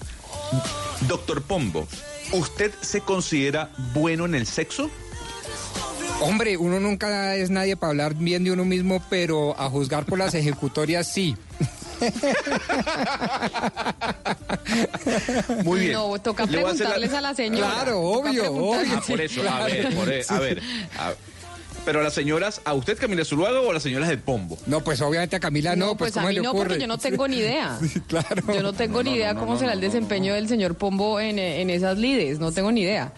Pero yo creo Bueno, que ustedes los hombres se dan cuenta, ¿no? Eso depende, Pombo, qué tan generoso sea usted o, o- o qué tanto Así es. le importa el otro. Así Sobre es. todo eso es, un, eso es un trabajo que hay que enseñarle mucho a los hombres, Y- ¿no? Es correcto. Y le voy a dar un dato. El poscoito, ahí está la clave. Ahí se ve la generosidad en el acto sexual. Hugo Mario, ¿usted se considera bueno en el sexo? Yo, yo, yo lo intento, lo intento, Gonzalo. No, no sé si lo logro, pero hago el intento. Pero me llama la atención lo del, pues, lo, del poscoito. Eh, Rodrigo, explíqueme eso, por favor, que me interesa. Hombre, es que hasta donde yo tengo entendido y me puse a estudiar y a tener unos talleres para hacer y desempeñarme cada vez mejor sexualmente, porque eso es la mínima norma de conducta y de respeto y de cariño para con su pareja. Entonces me enseñaron tres cosas, hay tres momentos. Eh, uno de hombre es muy salvaje y muy instintivo, entonces de una, no, eso no se puede. El cortejo, la educación, la preparación. El preámbulo. obviamente, el preámbulo, exacto, el prólogo, exactamente. Después viene el desarrollo, pues ahí cada quien con las suyas, y después el poscoito, porque una vez termina uno, entonces deja como si eso no hubiera sido nada especial y tal, y, casi que se voltea y echa a dormir, y eso está muy mal hecho. El abrazo, la cogida de mano, no, de verdad, la caricia, e, eso es fundamental. No terminar no dormirse, pues. Exacto, no dormir. Sí, sí, sí. no dormirse. A ver, ¿por qué se lo pregunto, Hugo Mario, eh, Oscar? Porque usualmente uno dice que las personas que no son gamers ni fanáticos a la computadora son personas que tal vez tienen un mejor desempeño sexual eh, porque los gamers eh, tal vez están metidos dentro de los videojuegos y son muy ñoños. ¿Es o no es así? O sea, no están pendientes como el tema sexual. ¿O me equivoco, doctor Pombo? Bueno, pues de nuevo, no tengo ni idea porque no soy pues, gamer, no soy videojuego. Ah, pero, yo me inclinaría a pensar que sí, Gonzalo, tiene toda la razón. Eso, entre más focus, acuérdese la famosa eh, frase o expresión surcoreana. Kime, apretar la mente a lo suyo. Bueno, le voy a decir algo, doctor Pombo. Póngase a jugar, póngase a jugar Nintendo, PlayStation, Xbox o lo que sea. Un estudio lo acaba de confirmar. Los gamers son mejores en el sexo que las personas que no lo son. Por ejemplo, un abogado como usted. no le Pero creo. eso, ¿quién, ¿quién hace el estudio? Gonzalo Lázaro. La universidad. Sí, o sea, cada estudio que traen. Según, a ver, a ver, según un estudio del Diario de Medicina Sexual de los Estados Unidos. Le repito, los gamers a ver, tienen una mejor función sexual que una persona que no es gamer. Gonzalo, la muestra, el tamaño, el tamaño de la muestra, de la muestra, el tamaño de la muestra. El estudio quiere decir. Del, del, estudio. 400 y el margen, hombres, y el margen de. Hombres. Ya va, 400 hombres. ¿Le parece o no le parece una buena medida? Muy bien, ¿y eso eso fue una, una consulta que se hizo vía telefónica o se hizo cara a cara? No, hicieron un estudio con 400 hombres. Hay que decir que el 80% de los 400 hombres que fueron consultados no sufrían de eyaculación precoz y eran gamers, a diferencia de las personas que no eran gamers. Eso por un lado. Y por otra parte, los videojugadores poseen una estamina sexual en mayores niveles que un abogado como doctor Pombo. y eso genera que la actividad sexual sea mucho mejor con un gamer que con un abogado o un periodista como el señor Oscar Montes en pero, pero ¿cuál es la relación ah, directa entre, un videojuego y, el sexo? Es que... ¿Ah? Oscar, a ver, ¿cuál es la relación directa? ¿Cuál es la relación directa entre entre entre entre, entre practicar un videojuego y, tener una buena relación o una buena actividad sexual? Yo yo realmente me parece que no. Hugo Mario, le traído los Hugo Mario. A ver, no, no. Sea yo, le, leo textual el estudio y repito la fuente. El Diario de Medicina Sexual de los Estados Unidos. Sea yo que los gamers poseen una estamina sexual en mayores niveles que las personas o los simples mortales, como usted, periodista. O sea, una persona que juega al menos dos horas videojuegos tiene más estamina sexual que usted que eh, se la pasa ocho horas frente a un micrófono. ¿Le parece o no le parece? Sabe lo que, lo que dice el doctor Pombo del posco, ¿cómo es? Poscoito, Poscoito sí, señor. Eso, eso nos quedó sonando a todos. Eso me parece que es una buena fórmula. No, no, pero es, es una buena, es, una buena recomendación. Sí, sí, sí, sí, sí. Preliminares, Yo quiero... acto y poscoito, ¿no? Esa es como la, la, trilogía. Sí, señor. Yo quiero, dejar, yo quiero dejar esto muy claro para las personas que no saben. Camilo, ¿usted sabe qué es la estamina sexual o no lo sabe? Para, para que quede claro. ¿No? Bueno, yo creo que Camila no sabe. Eh, Hugo Mario, la estamina sexual básicamente es la habilidad para poder realizar movimientos físicos sin cansarse. O sea, en términos sexuales es su fortaleza y resistencia en la cama. Eso quiere decir, repito, y, que, y que quede escrito, de que usted como periodista tiene menos resistencia y fortaleza en la cama que un gamer. Esto lo hizo un estudio, no lo digo yo. no me caiga encima yo. Por eso, no, por eso no le encuentro sentido al estudio, Gonzalo, porque si usted me dice que, un deportista tiene la, capacidad de resistir físicamente durante el acto sexual, pues yo se lo creo, porque es un deportista. Es correcto. Desarrolla su físico. sí. Pero, pero, pero en un videojuego usted está sentado frente a un monitor y haciendo qué? Nada Ok. Salvo que después entonces tenga una acumulación de no sé qué meses, pero eso es por otra razón, no tiene nada que ver con el videojuego. A, ver, antes, de ir, antes de irme con David, según el estudio, los juegos provocan cierto efecto estímulo-respuesta en la química del cerebro, lo que provoca algunas alteraciones en el sistema de respuesta del organismo. Básicamente ya esto es un tecnicismo, pero yo lo, importante es que entienda eh, Hugo Mario y no pelee conmigo, sino envíele un correo, repito, al diario de medicina sexual, diciéndole que eso es pura carreta. O sea, que hay un señor en, Cali que dice que es carreta y que yo como periodista tengo mejor desempeño que un gamer en la cama. ¿Eso es lo que usted me está queriendo pues, decir o no? Pues, pues voy, a, voy a enviar el correo. Tiene toda la razón. Gracias por la sugerencia, Gonzalo, pero pero permítame meter, una cucharada y, además eh, la digo con, toda la seriedad que me en este tipo de estudios y noticias para nuestros queridos oyentes, Gonzalo, y es que eh, por lo que entendí fue medido de acuerdo a una eyaculación precoz. Y yo creo que ese es tan solo uno de los muchos factores que deberían servir para medir el buen desempeño sexual de hombres y mujeres. Estoy hablando pues en este caso naturalmente de hombres, porque repito, eh, yo creo que en la etapa previa, en el prólogo sexual, no hay eyaculación ni siquiera ni en el poscoito. Y son quizás las etapas más importantes y de lo que se trata es de satisfacer cariñosamente a la pareja. Bueno, vamos a preguntarle a David la misma pregunta que le hice a ustedes. Eh, señor David, que se encuentra en las calles de Bogotá, ¿usted se considera bueno en el sexo? Sí. Gonzalo, siguiente pregunta, señor periodista. Bueno, muy bien. Entonces, siguiente pregunta. ¿Con quién se encuentra en la calle, en las calles de Bogotá? No, mentira, Gonzalo. Pues digamos que me, digamos, me adhiero a la, opinión del doctor Pombo. No soy quien, yo creo que eso ya será mi novia o mi mujer, ¿no? Yo creo que son las que están calificadas para decir si yo soy, digamos, bueno en el sexo, Gonzalo. Pero bueno, en las calles de Bogotá me encuentro. Sí, Gonzalo.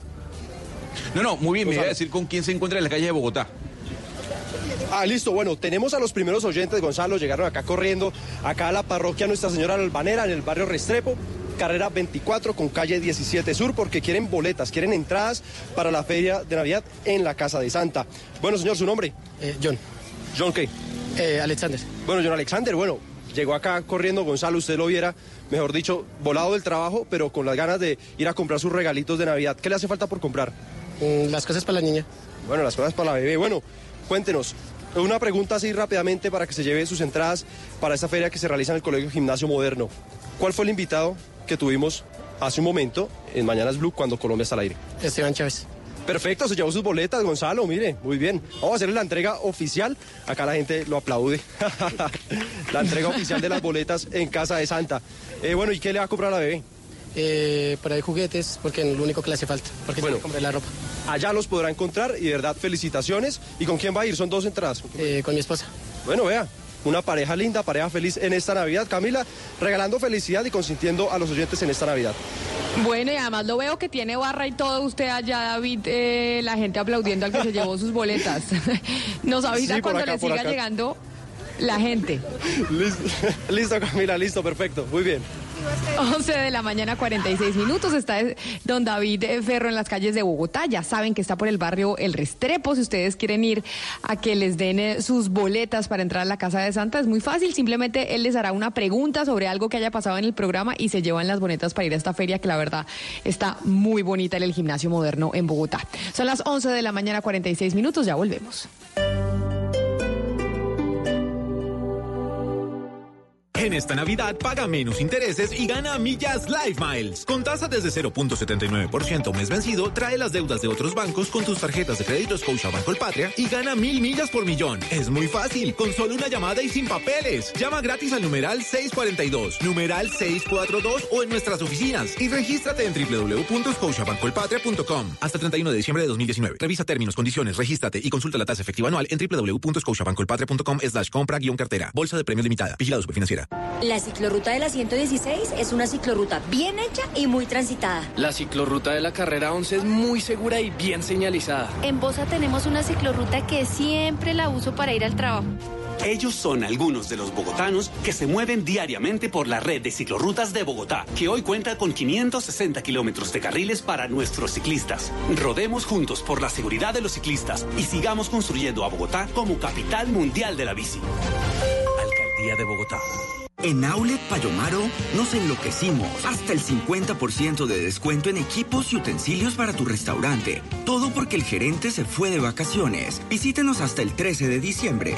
Visite las tiendas Aulet Payomaro en Bogotá, Avenida de las Américas, calle 80 y Ricaurte. Más información payomaro.com.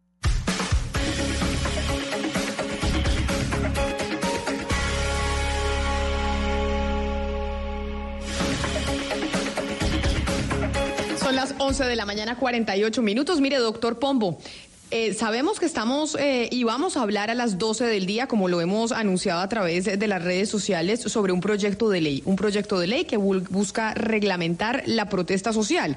Y un proyecto de ley que no se sabe si llega en buen momento o no por cuenta de, pues, de la protesta social que estamos viendo hoy en Colombia desde el 21 de noviembre.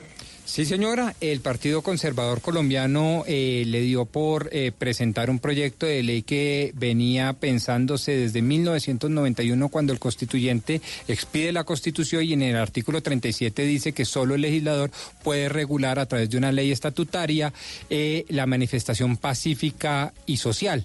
Entonces, el Partido Conservador, y a propósito seguramente de todo lo que se ha venido presentando por estos últimos días, quizás semanas, pues entendió que de lo que se trata es de ponderar los derechos de quienes marchan con los de los que no marchan, precisamente para garantizar el derecho fundamental, porque así lo define nuestra jurisprudencia constitucional, a la manifestación social y pacífica. Entonces, pues, pues eso es un gran tema. Pues, eh, pero precisamente sobre eso es que hoy en la Iglesia Católica, desde las 2 de la tarde hasta las 6 de la tarde, habrá una jornada de oración por Colombia con el fin, doctor Pombo, de pedirle a Dios una pronta salida a la situación por la que atraviesa el país. Un poco las, eh, las protestas que se han visto, la falta de, mm, pues, de conciliación por parte del gobierno y los eh, protestantes. Por eso le, sumo el eh, proyecto de ley que se radicó en el Congreso de la República en este momento precisamente para reglamentar la protesta social. Pero nos atiende Monseñor Elkin Álvarez, que es el secretario de la Conferencia Episcopal, para hablar de esta jornada que se va a vivir hoy a partir de las 2 de la tarde. Monseñor Álvarez, bienvenido a Mañanas Blue, gracias por atendernos. Camila, muchas gracias, buenos días a todos. Esta oración de 2 a 6 de la tarde, que serán cuatro horas, pues que buscan reflexionar sobre la situación del país, ¿Por qué se va a hacer, Monseñor? Como apoyo a la protesta, en contra de la protesta social, ¿cuál es el objetivo de esta, de esta oración y de esta jornada? En los mensajes que nosotros enviamos al pueblo colombiano y al pueblo católico eh, con ocasión de los paros o de las protestas sociales, invitamos a la oración. Nosotros creemos que la oración es una manera eficaz de suplicar a Dios eh, y trazar el camino de la reconciliación y la paz. Eh, por eso hemos programado, además en el contexto latinoamericano, también para hoy el Consejo Episcopal Latinoamericano CELAM invitó a que las conferencias episcopales programáramos esta jornada pidiendo por la paz del país. Eh, digamos que estrictamente no es ni un apoyo ni un rechazo al paro como tal. Eh, es para suplicar a Dios el don de la paz y que todos nos comprometamos con la tarea de edificar un país bueno para todos. Pero, Monseñor, usted hace poco salía un estudio de Ipsos eh, donde decía que más del 50% de los colombianos pensaban que el manejo que se le había dado por parte del gobierno a la protesta social no había sido adecuado. Esto que ustedes están convocando, esta jornada de oración, ¿considera que, que todavía falta mucho por hacer y no se han dado las respuestas pertinentes a lo que está pidiendo la gente en la calle? No, a ver, la jornada de oración que nosotros estamos programando tiene en cuenta toda la situación del país. Es cierto que esto es un trabajo prolongado. La gente se ha manifestado, se han propuesto algunas vías como para empezar a solucionar las cosas, pero nosotros somos conscientes de que este es un trabajo largo que requiere esfuerzos de parte y parte para poder sacar adelante este país. Y por eso oramos, para que todos nos dispongamos. No es una tarea que competa solo a un grupo, a una instancia, eh, sino que es el compromiso de todos. ¿Y la posición de la Iglesia frente a la situación actual del país es cuál, Monseñor? Nosotros vemos que hay eh, unas problemáticas muy sentidas realmente y nos preocupan muchísimo.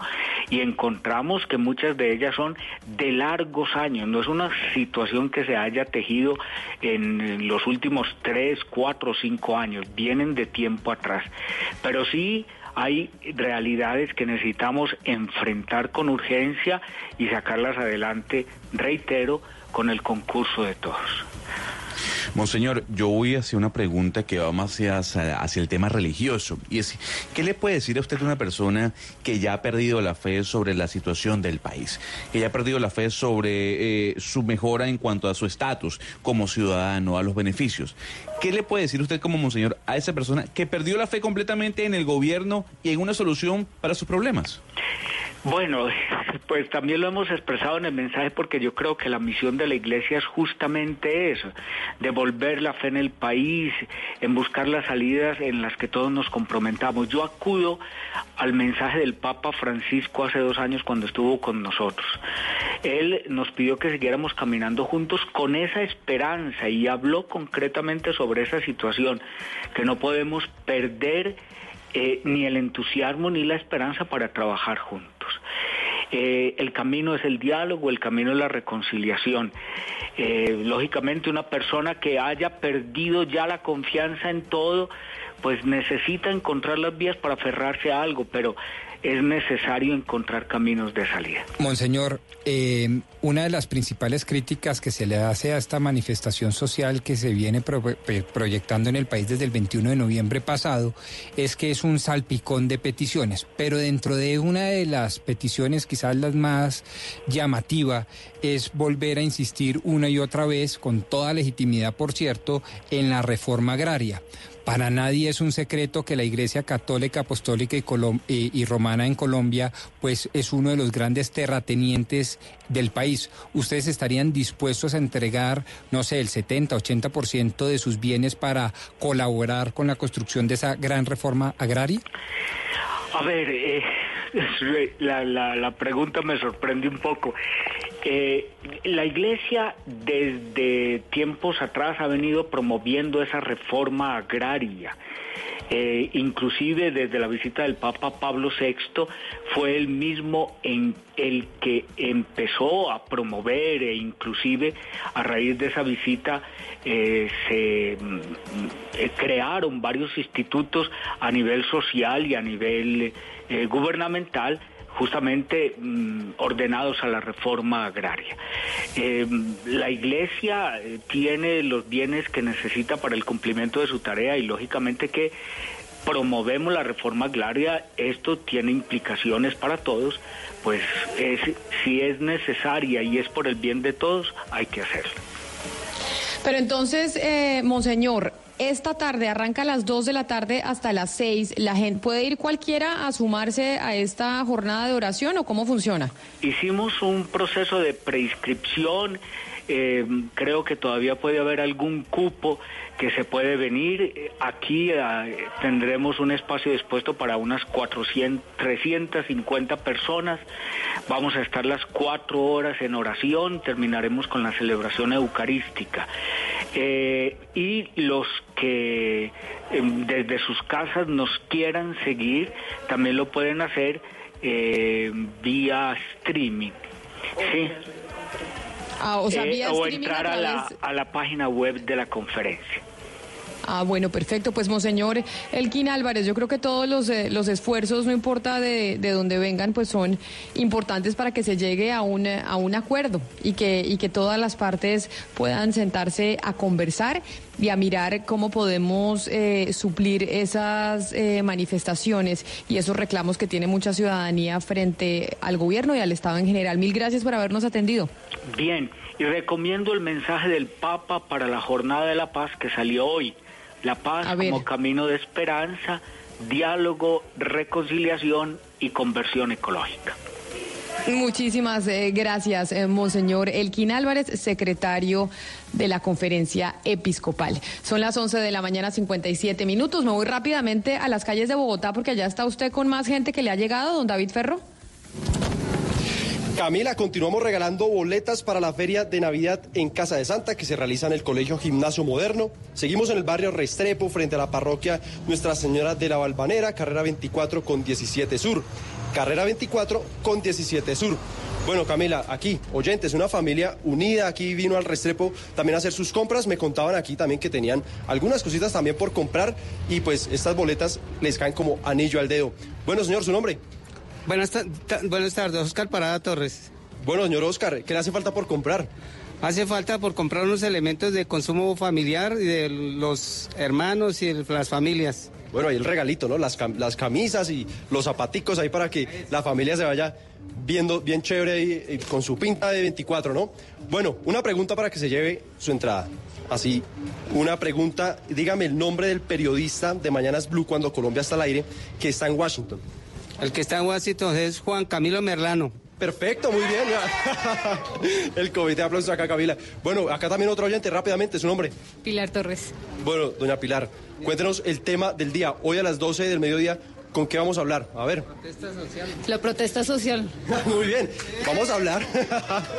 muy bien, muy bien. Vamos a hablar sobre una ley estatutaria para regular las protestas sociales. Muy bien, se lleva sus boletas, muy bien, en toda familia, para que se vaya al Colegio Gimnasio Moderno, esta feria que se, que se realiza hasta este fin de semana. Así que pendientes, se llevan sus boletas. Camila, muy fácil ganar aquí en el barrio Restrepo. Perfecto, David. Usted allá feliz. Él es Bosque Chispazos, ¿no, Pombo? Ya David está con los aplausos de la gente y, y demás. Óigame, antes de, pongámosle, una, pongámosle un poco de música a la lluvia. Pongámosle música a la lluvia y ya le voy a explicar por qué, Gonzalo Lázaro. Y pongámosle una canción a Eduardo que viene a hablarnos de la lluvia y el torrencial aguacero que cayó ayer en Bogotá. Mire, una de las canciones importantes de este año, Camila Zuluaga, fue esa, mm, ese featuring que realizó Ed Sheeran con Justin Bieber, eh, parte de su nuevo disco llamado Number Six. Y aquí está I Don't Care, puesto número uno de la revista Billboard en el primer trimestre de este año.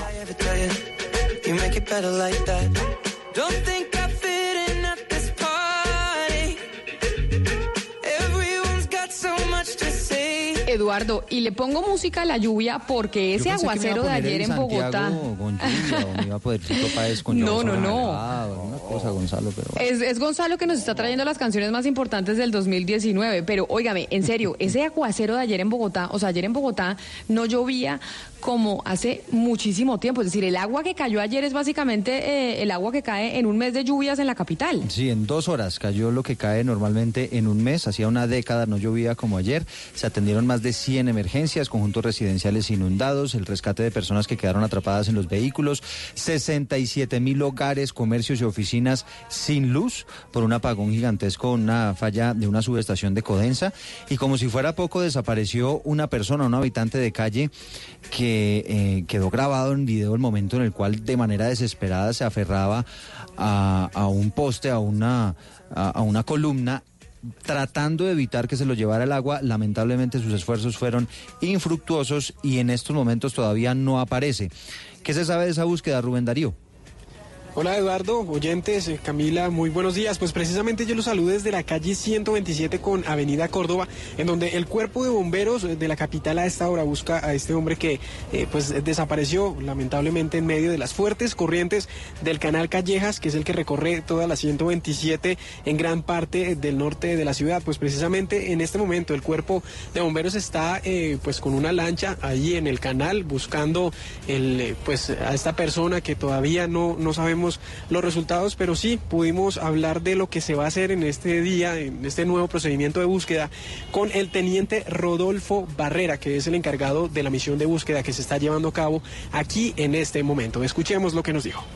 Ya hoy vamos a iniciar labores utilizando bote, utilizando escombreadores y anclas para la respectiva búsqueda de, la persona. Eduardo Barrera agregó que pues anoche la búsqueda terminó sobre las 11 y bueno, se espera tener algún resultado en el transcurso de estas horas. Eh, nos ha dicho también, bueno, que el procedimiento, si es necesario, va a llegar hasta el final de este canal, que llega prácticamente allí hasta eh, entre la avenida Córdoba y la avenida Suba. Y bueno, esperemos se tenga un buen resultado. Eh, seguimos atentos reportándoles a ustedes desde las calles de Bogotá. Muy bien, Rubén, pendientes entonces de la suerte de esta persona. A esta hora nos sintonizan también en Cartagena. Hay una historia increíble allí, José Donado, de un ciudadano italiano que pretendía salir del país con una niña de 18 días de nacida. Aparentemente la mamá de esa bebecita le había dicho al extranjero que se la llevara para darle una mejor vida, ¿no? Judicializaron y toda esta persona y qué pasó. José, en Cartagena. Hola, Eduardo, así es. En las últimas horas un fiscal... Hola, lo... Sí, lo estamos escuchando, José. Sí, hola Eduardo. Sí, en las últimas horas un fiscal otorgó la libertad a un ciudadano italiano capturado por fingir como padre biológico de una bebé de 18 días de nacida en medio de un procedimiento irregular para sacar a la recién nacida del país. La información que acaba de dar la Policía Metropolitana de Cartagena es que esta persona ha quedado en libertad por orden de un fiscal, pero de momento se desconocen las razones por las que este extranjero ha sido liberado. Se está investigando y esperamos más información al respecto. Este extranjero tenía pensado irse con la bebé de 18 días de nacida hasta Ámsterdam, Holanda, y la mamá posteriormente reconoció que sí se la había entregado supuestamente para ofrecerle una mejor calidad de vida. Pues José, gracias por, eh, por, la información. Son las 12 del día, cuatro minutos. Vamos a conectar a esta hora a todo el país, porque vamos a hablar de la protesta social y de este proyecto de ley que presentó y radicó el Partido Conservador, no se sabe si en buen momento o no, en donde busca reglamentarla.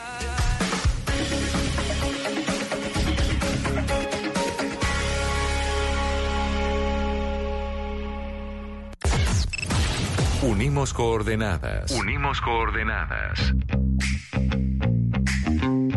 A partir de este momento, nuestra señal se extiende por todo el país. Colombia está al aire.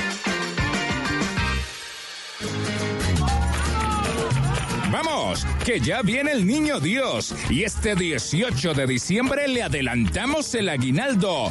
Clásico español. Barcelona Real Madrid. En Blue Radio. No somos españoles, pero sí futboleros. Este 18 de diciembre. Clásico. Desde la 1 y 50 de la tarde. En Blue Radio y BlueRadio.com. Blue Radio. Con los clásicos en diciembre. Blue Radio. La nueva alternativa. 365 días de historias únicas a su oído. El ministro de Hacienda, Alberto Carrasquilla, nos confirmó comenzando el año que el gobierno haría una reforma pensional. Es una reforma que, que tiene una concepción que es igual a la, a la concepción que se tenía a la entrada del Congreso.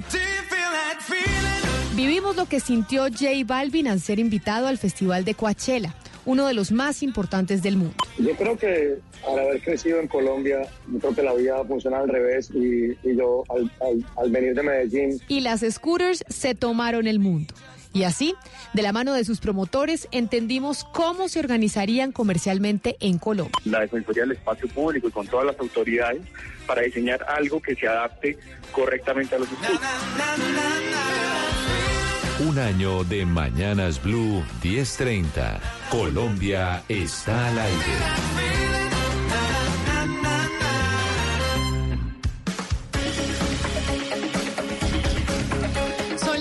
12 del día, 6 minutos. Arrancamos una hora más en Mañanas Blue cuando Colombia está al aire. Este 2019, como ustedes estaban escuchando, ha sido de muchas historias. Ya empezamos a hacer el recuento de lo que pasó este año en este programa y pues también en el país, por supuesto. Y estamos terminando el año con una noticia que puede caer bien o muy mal eh, en, el país y en varios sectores y es la reglamentación de la protesta social. Porque hay un proyecto de ley que radicó el eh, Partido Conservador que busca reglamentar la protesta social y no se sabe si eso caiga bien, sobre todo en este momento, donde desde el 21 de diciembre de noviembre se está precisamente en las calles, donde mucha gente está pidiéndole cosas eh, al gobierno del presidente Iván Duque promesas incumplidas, dicen algunos. En fin, la gente está en las calles ya desde hace varios días. Y le digo una cosa, doctor Pombo, ya lo como dice Hugo Mario, hicimos un sondeo, no una encuesta. Le preguntamos o le estamos preguntando a la gente a través de Twitter si se debe reglamentar la protesta social, sí o no. Contándoles que a las 12 del día, eh, que ya en minutos vamos a estar con eh, el eh, senador del Partido Liberal, Juan Diego Gómez, quien radicó ese proyecto. Y de 1.520 votos que hemos recibido, haga usted un montón. Sí. Un montón, 1.500. Pues el tema genera controversia, sobre todo por la época. Claro, claro. Sobre todo por la época en que, en que se está presentando. A ver, dígame usted un cálculo. ¿Cuántos dicen que sí y cuántos dicen que no de esos 1.500 eh, votos que hemos recibido en este sondeo? Porque si no, Hugo Mario, donde yo diga encuesta, me regaña. Este sondeo, y dado el contexto de acá, va a ser dos terceras partes, es decir, 1.200, 1.100 dicen no, y, o sea, en porcentaje quiere que le hable, va a ser más o menos el 70, 75% dicen que no se debe eh, reglamentar la manifestación social y pacífica.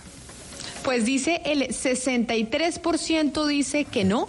Ah, bueno, perfecto, y mire. El 63% dice que no se debe reglamentar y el 37% dice que sí. Camila. De esos eh, 1.500 votos que hemos recibido, Hugo Mario. Es que me parece que es un poco vender el sofá, como decía más temprano Oscar Montes. Eh, ¿Por qué está hoy el Congreso de la República concentrado en, en buscar la forma de reglamentar la protesta social en vez de estar buscando la forma de, de- de sacar adelante proyectos de ley que permitan hacer reformas que requiere el país para que justamente no se produzcan esas protestas? Eh, me parece que, que- que no es oportuno en estas, instancias dedicarse a eso. Es como la discusión del SMAT, si se debe desmontar el SMAT, si se deben cambiar los protocolos del SMAT o no. ¿Por qué se pone eso en la agenda? Finalmente el problema no es el SMAT, el problema es la crisis social que afronta el país, que afecta a muchos sectores de la sociedad colombiana. Pero además yo lo veo con la Constitución en la mano, doctor Pombo, y lo veo eh, abriendo su librito. También la política es de timing, como dicen en, en inglés, de el tiempo adecuado cuando se debe presentar el proyecto de ley. ¿Por qué el Partido Conservador presenta este proyecto ahorita? Si dicen, según veo en la exposición de motivos de- para presentar este proyecto de ley, pues que esto viene desde una deuda que se tiene con la Constitución del 91 y entonces ¿por qué no lo presentaron hace 20 años? Habría que preguntarle al Partido Conservador y para eso tenemos uno de los más importantes exponentes, senador Juan Diego Gómez, acá en la mesa, pero permítame leerle a todos los colombianos algo que proviene de la misma Constitución. Dice, toda parte del pueblo puede reunirse y manifestarse pública y pacíficamente. Solo la ley y nada más que la ley podrá establecer de manera expresa los casos en los cuales se podrá limitar el ejercicio de este derecho que, como decía yo al principio del programa, ah, es considerado por la Corte Constitucional como un derecho fundamental y así debe ser. De lo que se trata es de proteger precisamente a quienes hemos promovido, patrocinado o quienes nos hemos visto involucrados en las manifestaciones pacíficas y defendernos de quién? Del enemigo de las manifestaciones pacíficas, que son los vándalos y los desadaptados que generan violencia a través de las manifestaciones que han de ser no solo sociales, sino pacíficas. Pero permítame entonces saludar y darle la bienvenida al senador del Partido Conservador Juan Diego Gómez, quien está con nosotros en, eh, en cabina aquí en eh, Mañanas Blue y fue el que radicó este proyecto de ley para reglamentar la protesta social. Senador, bienvenido, gracias por estar con nosotros. Camila, muchas gracias. Un saludo especial a usted, a Rodrigo y a los oyentes. Y, lo- y la primera es, ¿no, ¿no le parece que el tiempo para presentar este proyecto de ley pues es un poco equivocado? Porque en la política también es de timing, como dicen, y no es como un desafío hacia la gente que está en las calles hoy protestando, decir, oiga, vamos a presentar un proyecto de ley para reglamentarla. No, todo lo contrario. Yo creo que es el momento oportuno, pero permítame, yo le hago un pequeño recuento de lo que ha sucedido con el proyecto. Es un proyecto sobre el cual llevamos trabajando aproximadamente ocho meses. Tuvimos una primera versión presentada por el ministro de Defensa, Guillermo Botero, que finalmente no se radicó. Desde ese momento veníamos trabajando en el proyecto, antes de que se presentaran las últimas protestas del 21 de noviembre y los días posteriores. Pero más allá de eso es que la Corte Constitucional únicamente cuenta, o mejor, el ordenamiento jurídico únicamente cuenta con los, las sentencias de la Corte Constitucional, la Constitución Política en su artículo 37 y el bloque de constitucionalidad que se compone de la Carta Interamericana de Derechos Humanos y el Pacto Internacional de Derechos Humanos, dejando un vacío jurídico que eh, deja en entredicho los protocolos de intervención, los deberes y obligaciones de quienes se manifiestan, los deberes y obligaciones de la policía o de los servidores públicos que tienen que contener lo mismo y obviamente los derechos de quienes no están manifestándose, pero se tienen que someter a los inconvenientes que generan las marchas, que hay que decirlo siempre son molestas, siempre son incómodas, es una gran herramienta de la democracia, pero precisamente lo que busca esta ley no es restringir, sino garantizar y proteger esa marcha y esa protesta pacífica de la estigmatización y de la judicialización. Pero entonces, a ver, explíquenos cómo es que se busca reglamentar, qué es lo que Pregunta, dice este proyecto de ley que ustedes están eh, radicando. De qué, qué- es lo que, cómo, cómo se va a reglamentar, porque usted acaba de decir, oiga, hay unas, eh, las marchas son incómodos, las marchas son molestas, pero precisamente eso es lo que busca la marcha, para que se generen transformaciones, porque si usted no incomoda, pues no transforma so- absolutamente nada. O sea, si usted no está incomodando, nadie le para bolas, es lo que dicen los que están en las calles. ¿Cómo es que buscan ustedes reglamentar a través de este proyecto de ley? ¿En qué puntos específicos? ¿Qué es lo que quieren hacer? Pues mire, este es un proyecto que consta de cuatro capítulos, es un proyecto en el cual se trabajó de la mano de la Corporación Pensamiento Siglo XXI con un grupo de académicos eh, y docentes universitarios importantes, donde se hizo todo el análisis. ¿Qué busca el proyecto? Lo primero que busca el proyecto es proteger y garantizar el derecho a la protesta, evitar, repito, que se estigmatice y se quiera judicializar. En segundo lugar, llenar ese vacío jurídico. En tercer lugar, identificar plenamente cómo y cuándo se trata de una protesta pacífica y cuándo se deslinda de vías de hecho, eh, abusos del derecho y en otros casos hechos vandálicos o hechos eh, pues casi que delictivos como ha sucedido. Precisamente si logramos establecer esto, claramente quien se quiera manifestar lo puede hacer sin necesidad de ser estigmatizado. si Pero- no se pero- pone una capucha, si no utiliza armas para destruir Sí. la infraestructura, si no pinta la infraestructura pública, ni los comercios, ni afecta a terceros, no va a tener ningún inconveniente en Pero eso. senador, mire, senador Gómez, lo, lo que uno ve con este proyecto eh, es la intencionalidad de afectar directamente la protesta. Es decir, ¿por qué se lo digo?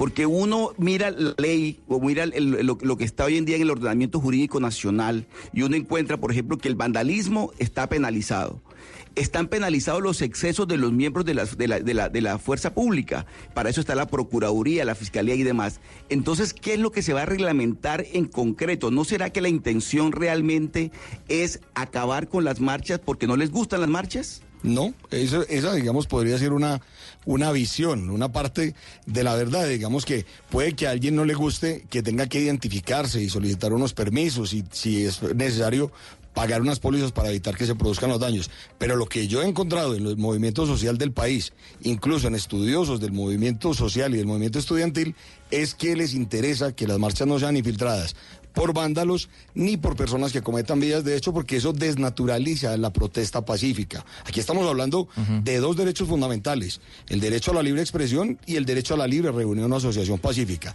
Y a partir de allí hay que entender que el ejercicio de esos derechos, que son fundamentales, implica en contraparte o en reciprocidad respeta los derechos de quienes quieren ir a trabajar, de quienes se quieren transportar, de quienes tienen que ir a comprar el mercado, de quienes tienen que vender sus productos, de quienes tienen que seguir la vida común y corriente. Y no porque 10 mil personas se quieran manifestar, que lo pueden hacer como herramienta democrática, repito, y eso es un avance importante democráticamente en, en términos de ciudadanía, tiene que ser que se paralice toda la capital, que se paralice el Transmilenio, que se paralice el aeropuerto o que se quiera paralizar el país, como cuando sucede el cierre en la Panamericana por la- lapsos prolongados de tiempo.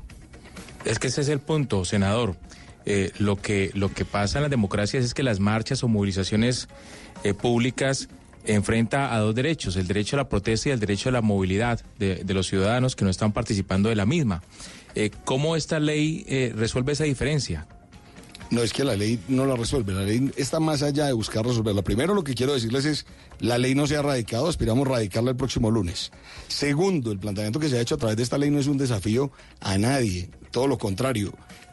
Tal vez la posición más centrada del Partido Conservador, más al centro del Partido Conservador, la posición mía frente a las marchas y a la protesta social. Y quiero decirles, Lo que buscamos es una construcción con los dirigentes y miembros del movimiento social en el país que nos ayuden a construirla, que podamos encontrar unos puntos intermedios donde ellos estén de acuerdo en que para proteger la protesta pacífica, protejamos también a los ciudadanos que no se quieren manifestar o que quieren seguir trabajando, porque es que verlo simplemente como el derecho a la protesta versus el derecho a la movilidad, a mi juicio es un error. Está el derecho al trabajo, está el derecho a la libre, eh, al libre desarrollo, está el derecho a la libre locomoción, está el derecho a la reunión pacífica de otras personas, en fin, otra serie de derechos fundamentales que se afectan y que normalmente son Pero- de mayor pero entonces peso le- que este derecho a la protesta. Entonces le cambio la, la- la pregunta, eh, senador. Eh, ¿qué, qué- qué cree usted debe, debe contemplar la ley con respecto al tema de los bloqueos? Bloqueos de vías. Está planteado en la ley de transporte que se público. prohíbe el bloqueo Mario, y por más de 10 precisamente- horas. Y precisamente eso, más que que deba plantear la ley, es que plantea la ley, porque es que ya el senador la radicó. ¿Qué dice esta ley sobre si hay bloqueos de más de 10 horas? ¿Qué pasa con los manifestantes, senador?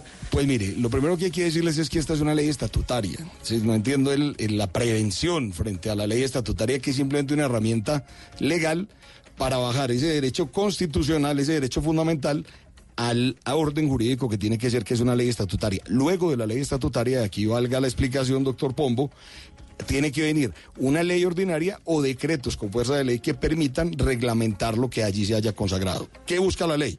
Primero, un capítulo que define objetos, principios y derechos. Segundo, un capítulo que define claramente el alcance Pero de la yo- protesta. ¿Sí? Discúlpeme, lo interrumpo, Permítame. lo interrumpo, senador, y ya usted sigue explicándonos lo que dice la ley. Usted dice, no entiende por qué la prevención. Y la prevención está precisamente por lo que yo le decía al principio del timing en que se presenta el proyecto. Porque Colombia está experimentando unas manifestaciones que se viven desde el 21 de noviembre, donde ha habido exceso de la fuerza pública.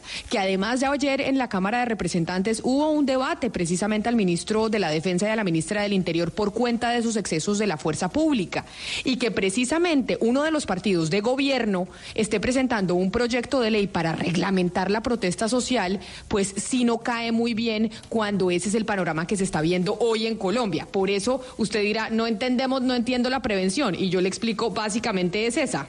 Pero yo no entiendo dónde no cae muy bien. O sea, porque lo que yo, lo que yo he sentido es que no cae muy bien en unos sectores que quieren mantener la protesta en el aire, sin un fundamento legal, sin una protección legal. Pero en el resto de los ciudadanos cae muy bien. ¿Cómo no va a caer bien que yo permita la protección y la garantía del derecho a la protesta si usted va a permitir que la gente Pero siga si- trabajando, pero que si los hoy la abiertos y Constitución- que la gente se pueda transportar? Hoy la Constitución del 91 en ninguna reglamentación dice que la gente no pueda protestar en las calles o donde dice que la gente no puede protestar. En el artículo 37 dice que la gente lo puede hacer, pero que únicamente la ley estatutaria es la que se encargaría de definir cuál es el alcance del derecho. Repito, es muy importante ejercer ese derecho como una herramienta fundamental de la democracia, como una herramienta de diálogo, de construcción de ciudadanía, de conquistas y de reivindicaciones, como tiene que ser a través de distintos grupos de presión o distintos grupos de ciudadanos, pero también es muy importante darle alcance a ese derecho. Ese derecho no es un derecho absoluto, es que 10.000 personas marchando por las calles de una ciudad no pueden paralizar la ciudad completa, no pueden mandar el Producto Interno Bruto abajo, no pueden generar daños por más de 20 mil millones como ocurrió el pasado 21 de noviembre en Bogotá, que terminan no pagando los, los 10 mil o los 20 mil que protestaron y que se manifestaron, sino que los termina pagando Sí. la ciudad completa. Mucha gente que ni siquiera le preguntaron si estaba de acuerdo con esa manifestación o esa protesta, tiene que terminar respondiendo por los daños que unos pocos realizaron. Senador, le pregunto por, por uno de los, de los propósitos de la ley y es la creación de un fondo para, para pagar los daños causados en las protestas, el Fondo Democracia. Sí, señor. Ese Fondo Democracia, ¿cómo se va a sostener? O sea, ¿de con qué aportes? ¿De dónde van a salir los recursos para sostener el fondo? Que este fondo es el que va a permitir eh, de- pagar los daños causados por la- durante las protestas. ¿Eso está contemplado de qué forma? Entrar en, el, en la discusión de la creación del fondo es que el gobierno nacional destine unos recursos y luego a través de, a través de las sanciones que se impongan, de las multas que se impongan y la recuperación de las mismas se pueda autosostener el fondo, porque lo que se busca es precisamente a través de pedagogía ciudadana cómo educamos cada vez más a la gente para que entienda que esta ley no está penalizando, que ahí es donde yo digo, no veo la prevención, la ley no penaliza, la ley no crea tipos nuevos ni crea artículos nuevos del Código de Policía. La ley tiene unas medidas de carácter administrativo que van, al violar unas prohibiciones, tendrán unas sanciones de tipo pedagógico inicialmente y luego de tipo pecuniario que irían entre 5 y 100 salarios mínimos mensuales legales y en el caso de ser estudiantes es una de las propuestas y está para la discusión que se pueda llegar a perder los beneficios que se tienen como estudiante. Pero realmente perdón, la ley no está penalizando, la ley no penaliza absolutamente nada. Pero perdóneme, las multas que se impongan a quién? A los a los estudiantes que están en las calles protestando, que la- las multas se le impongan a quién y esas multas, esos recursos son los que van a sostener el fondo mediante el cual se van a pagar los daños, ¿es así? Perdón, ¿cómo que a los estudiantes? O sea, en Colombia solo protestan los estudiantes. No, no, no digo, eh, pongo de ejemplo los estudiantes, o la gente que está en las calles ma- eh, manifestándose, que está marchando. Eh, Ellos van a ser multados, ¿verdad? En el, según, según la ley, según la iniciativa. El que no vio, el que no, no el que no afecte la infraestructura física, el que no viole las prohibiciones, el que no se ponga capuchas no tiene por qué ser multado ni sancionado, para nada. El que se mantenga una protesta, protesta pacífica no va a ser sancionado, ni va a ser multado, ni va a hacer nada. Es más, la policía y el ESMAD no pueden intervenir si no a través de un protocolo previo con la Defensoría del Pueblo y el Ministerio Público, con la garantía y la certificación del superior jerárquico de que están capacitados para hacer la intervención y con la identificación plena de que esas personas están capacitadas y la individualización de cada una de esas personas para poder intervenir y únicamente lo podrán hacer en los casos que se presenten hechos violentos o actos vandálicos. Pero entonces, para que le contemos a los oyentes, eh, senador, para que les, usted dice, acá se permite, según la Constitución del 91, que la gente pueda protestar, pero no hay una reglamentación y por eso es que nosotros entramos a, dar la reglamentación. Es decir, Colombia ha estado manifestando durante años, o sea, más de dos décadas, y no ha pasado nada y ustedes dicen hoy hay que reglamentarla para proteger a los que a los que salen a las calles y a los que no. Entonces, ¿cu- ¿qué es lo que se reglamenta? Díganos los puntos. Se crea este fondo, este fondo democracia, para que cuando se dañen eh, los eh, comercios, etcétera, etcétera, de ahí se pueda sacar la plata para reparar a esos a esos comercios. Además del fondo democracia, ¿qué dice? Si usted protesta más de 10 horas eh, y hace bloqueos, ¿podrá ser retirado? ¿O cuáles son los puntos específicos de esa reglamentación? No, usted puede protestar 24 horas y los 365 días del año. Lo que sí trae la ley que dice es que está prohibido eh, obstaculizar vías por más de 10 horas. Es decir, usted podrá hacer su manifestación, pero si obstaculiza una vía por más de 10 horas, tendrá una sanción.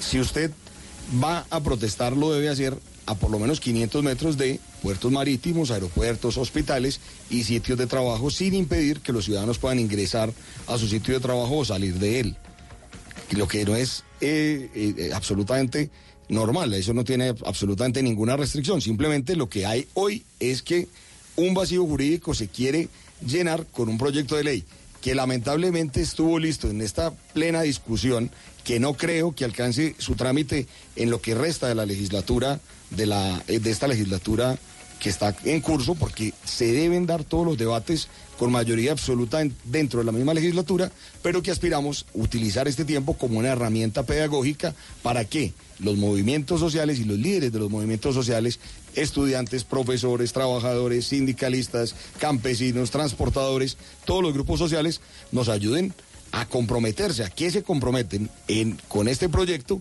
para que restringiendo su derecho, para que poniendo en evidencia los vándalos que se infiltran, según eh, lo- los reportes que tenemos por parte de, de esos dirigentes y por parte de muchas autoridades, los identifiquemos y saquemos a un lado la, el vandalismo y los hechos, las vías de hecho y, las, y las, eh, los desmanes que se presentan o que se han presentado, Senador. no en todos los casos, porque tengo que advertir, en Medellín se ha dado un claro ejemplo de civilidad en los que la misma gente que está protestando no permite que se pinten los grafites y no permiten que haya agresiones contra la infraestructura física ni contra las personas.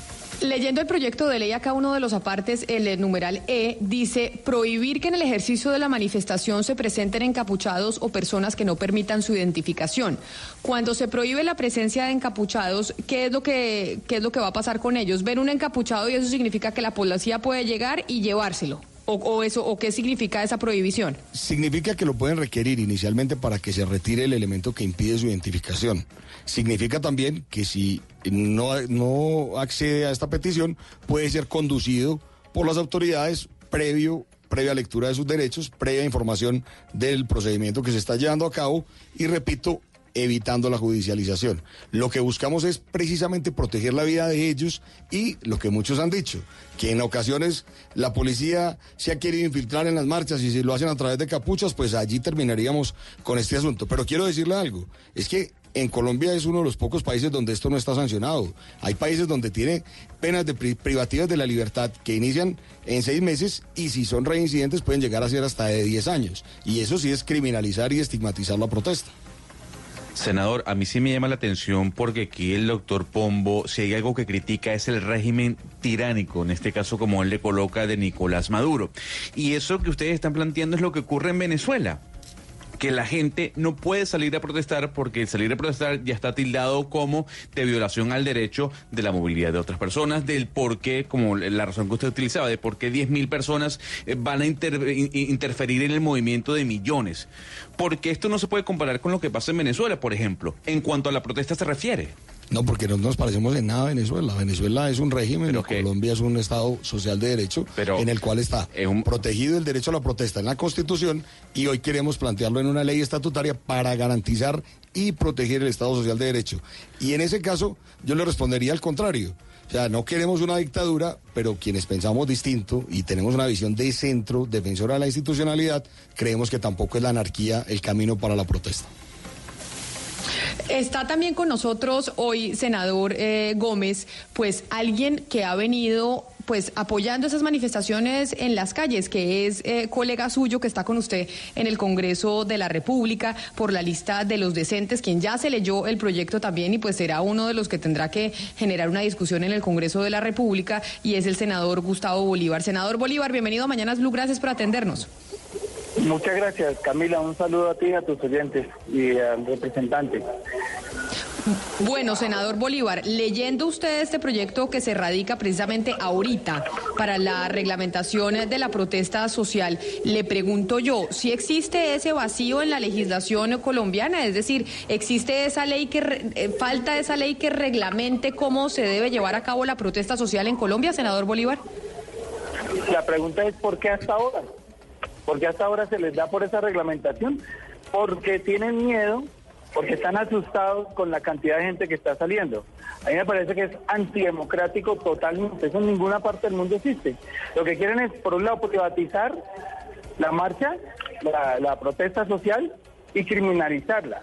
Cuando hablo de privatizarla es porque ya, ya le están metiendo que hay que tener un seguro para salir a marchar. Dígame usted qué aseguradora le vende a uno un seguro eh, que lo proteja uno del vandalismo, que a veces, muchas veces lo provoca la misma policía, no digo que siempre. De, modo pues que me parece un, un exabrupto esta, esta ley y, y siempre se enmarca dentro de lo que este gobierno le ha mostrado al país. Y es un autoritarismo y un deseo de reprimir la protesta social. Eh, dice el, eh, el senador Bolívar, senador Gómez, precisamente que por qué hasta ahora, que es, que es la gran pregunta que se hacen muchos, es por qué hasta ahora presentar este, este proyecto. Y dice el senador Bolívar es porque tienen miedo de la cantidad de gente que hay en las calles y que viene estando en la calle desde el 21 de noviembre. ¿Es así?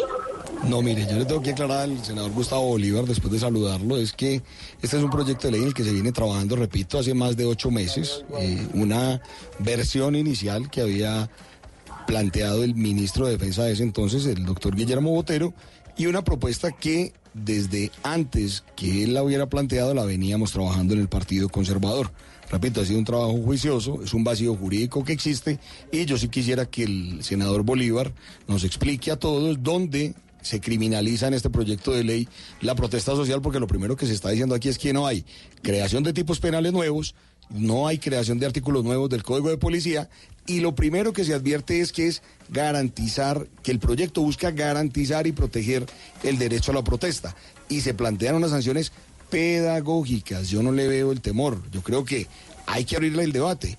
Hay que abrir la discusión, doctor Gustavo. Es que aquí no se puede imponer la agenda de la izquierda porque salgan a protestar. Los vamos a escuchar y de hecho hemos aprobado en el Congreso de la República, en el Senado en particular, también por iniciativa mía, también por iniciativa mía, una sesión plenaria para escuchar a los dirigentes sociales, no solo a los, a los que se autodenominan líderes del paro, sino a los dirigentes sociales del movimiento social en el país para construir esa agenda social desde el Congreso y no terminar con el gobierno y con la izquierda echándole la culpa al Congreso por no legislar en esas materias. Vamos a construir la agenda paralela y vamos a buscar los consensos para saber cuál es la responsabilidad del Congreso y dónde haremos énfasis y dónde impulsaremos las reformas que reclama la ciudadanía.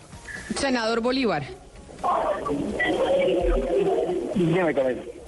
Sí, porque lo, porque lo que le dice el, senador Gómez es que ustedes están diciendo, oiga, acá se está criminalizando la protesta social. ¿Por qué dice usted que fre- frente a este proyecto de ley que estamos analizando y que se radicó en el Congreso eh, de la República, se, eh, se habla de la criminali- criminalización de la protesta social?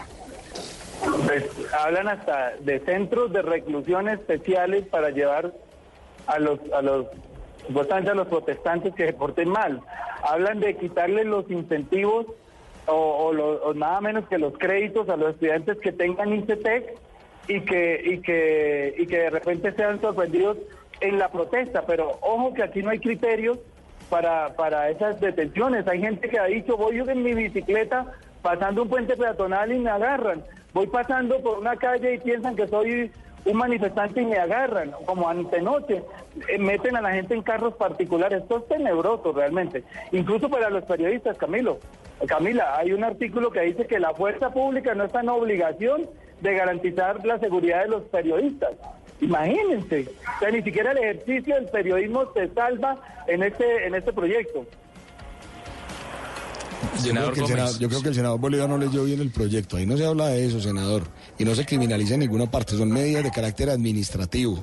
Y yo sí tengo que decirle que si el Estado colombiano está pagando una universidad pública y fuera de eso le está otorgando créditos y beneficios a un estudiante que es sorprendido en flagrancia, no en una protesta pacífica y social, sino en actos de vandalismo, sí debe No, pero, resarcir a la pero sociedad. Yo le digo una cosa, senador Gómez. Usted cuando le preguntaba a mi compañero desde Barranquilla, Oscar Montes, que, que hacía referencia a los estudiantes, usted dijo, ¿es que acaso los estudiantes son los únicos que protestan? Entonces, ¿acaso, y le, hago yo la pregunta a usted, ¿acaso son los estudiantes los únicos que protestan para que se cree este mecanismo administrativo que si se eh, coge a un estudiante eh, manifestando, protestando y haciendo algún, eh, algún acto en, en la calle, se le quita el crédito del ICETEX? ¿Y qué pasa con aquel que no es eh, estudiante? ¿Cuáles son los mecanismos ad- administrativos que se van a utilizar o que se propone se utilizan, se utilicen en ese proyecto de ley? Claro, Camila, mire, es que recuerde que este es un proyecto de ley estatutaria. Es un proyecto de ley estatutaria, es como eh, una, el, fundamento, digamos, las bases son la constitución política. La ley estatutaria es la arquitectura, son las columnas y las vigas que tendrá eh, la normatividad. Y luego todo esto hay que terminarlo de construir con las leyes o la ley reglamentaria o decretos reglamentarios, que entre otras cosas hay unos que son de responsabilidad del Congreso, otros que son de responsabilidad del gobierno y otros que tienen como facultad los alcaldes de cada ciudad, los alcaldes municipales. Medidas administrativas. Primero, las medidas administrativas son la última instancia.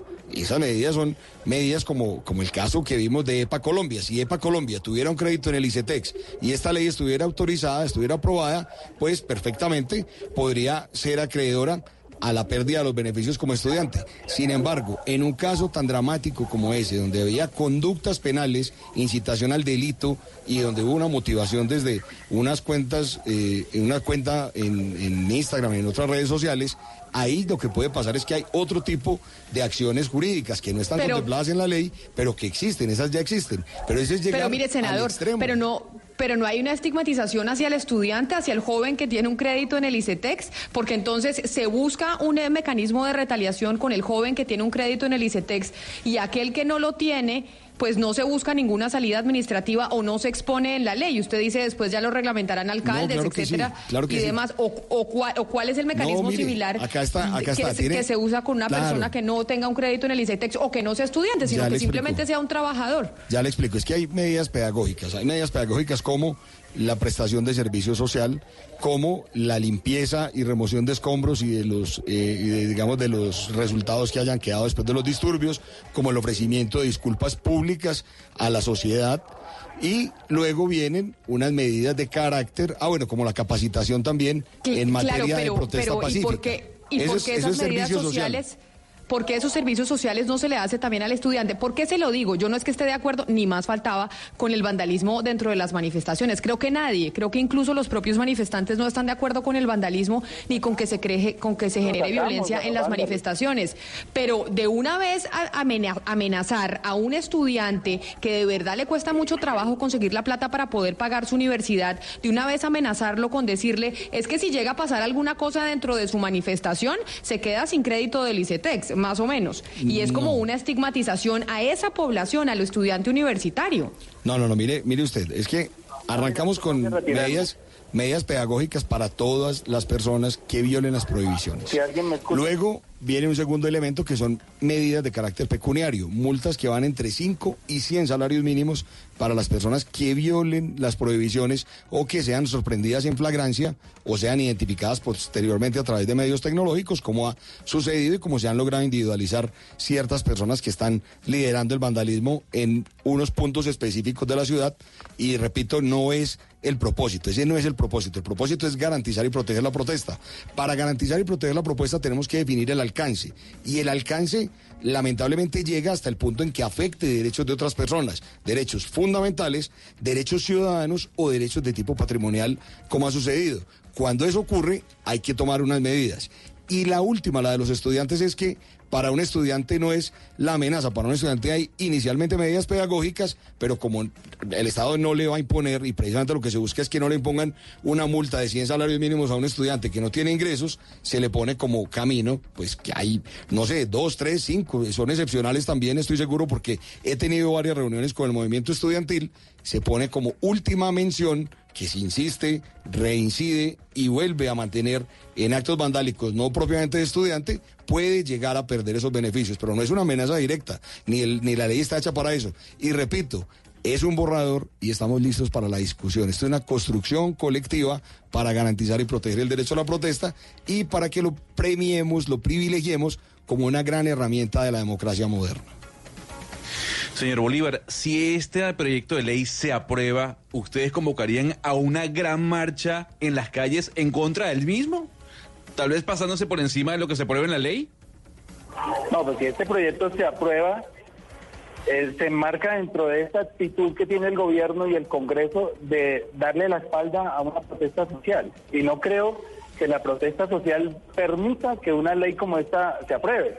Hoy mismo que estamos aquí reunidos a un metro voy a pedir que se incorpore entre el pliego de peticiones que este proyecto no pueda pasar, o si no, no nos sentamos en la mesa, sencillamente. Es que esto, esto no es un monólogo de país, donde el Centro Democrático dice qué es lo que hay que hacer y cómo hay que hacerlo y dónde y por qué. Entonces, por, eh, eso es lo que ha causado la indignación de la gente, por eso la gente está protestando, aunque ellos insistan y que esto es una protesta de izquierda que me parece que nos están haciendo es agrandar más de lo que somos.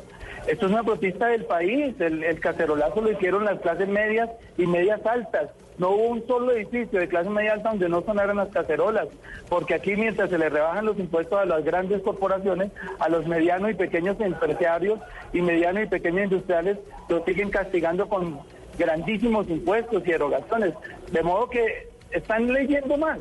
O sea, no tienen una buena lectura de lo que está pasando. Y este proyecto es parte de esa mala lectura que están dando de país.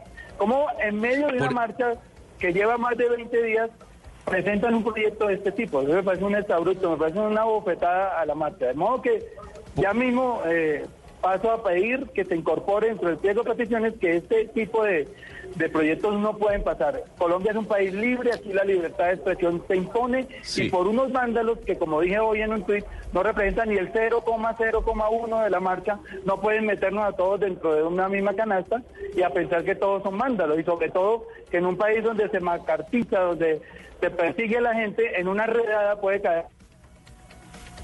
Senador Bolívar. Senador Bolívar, ¿me escucha?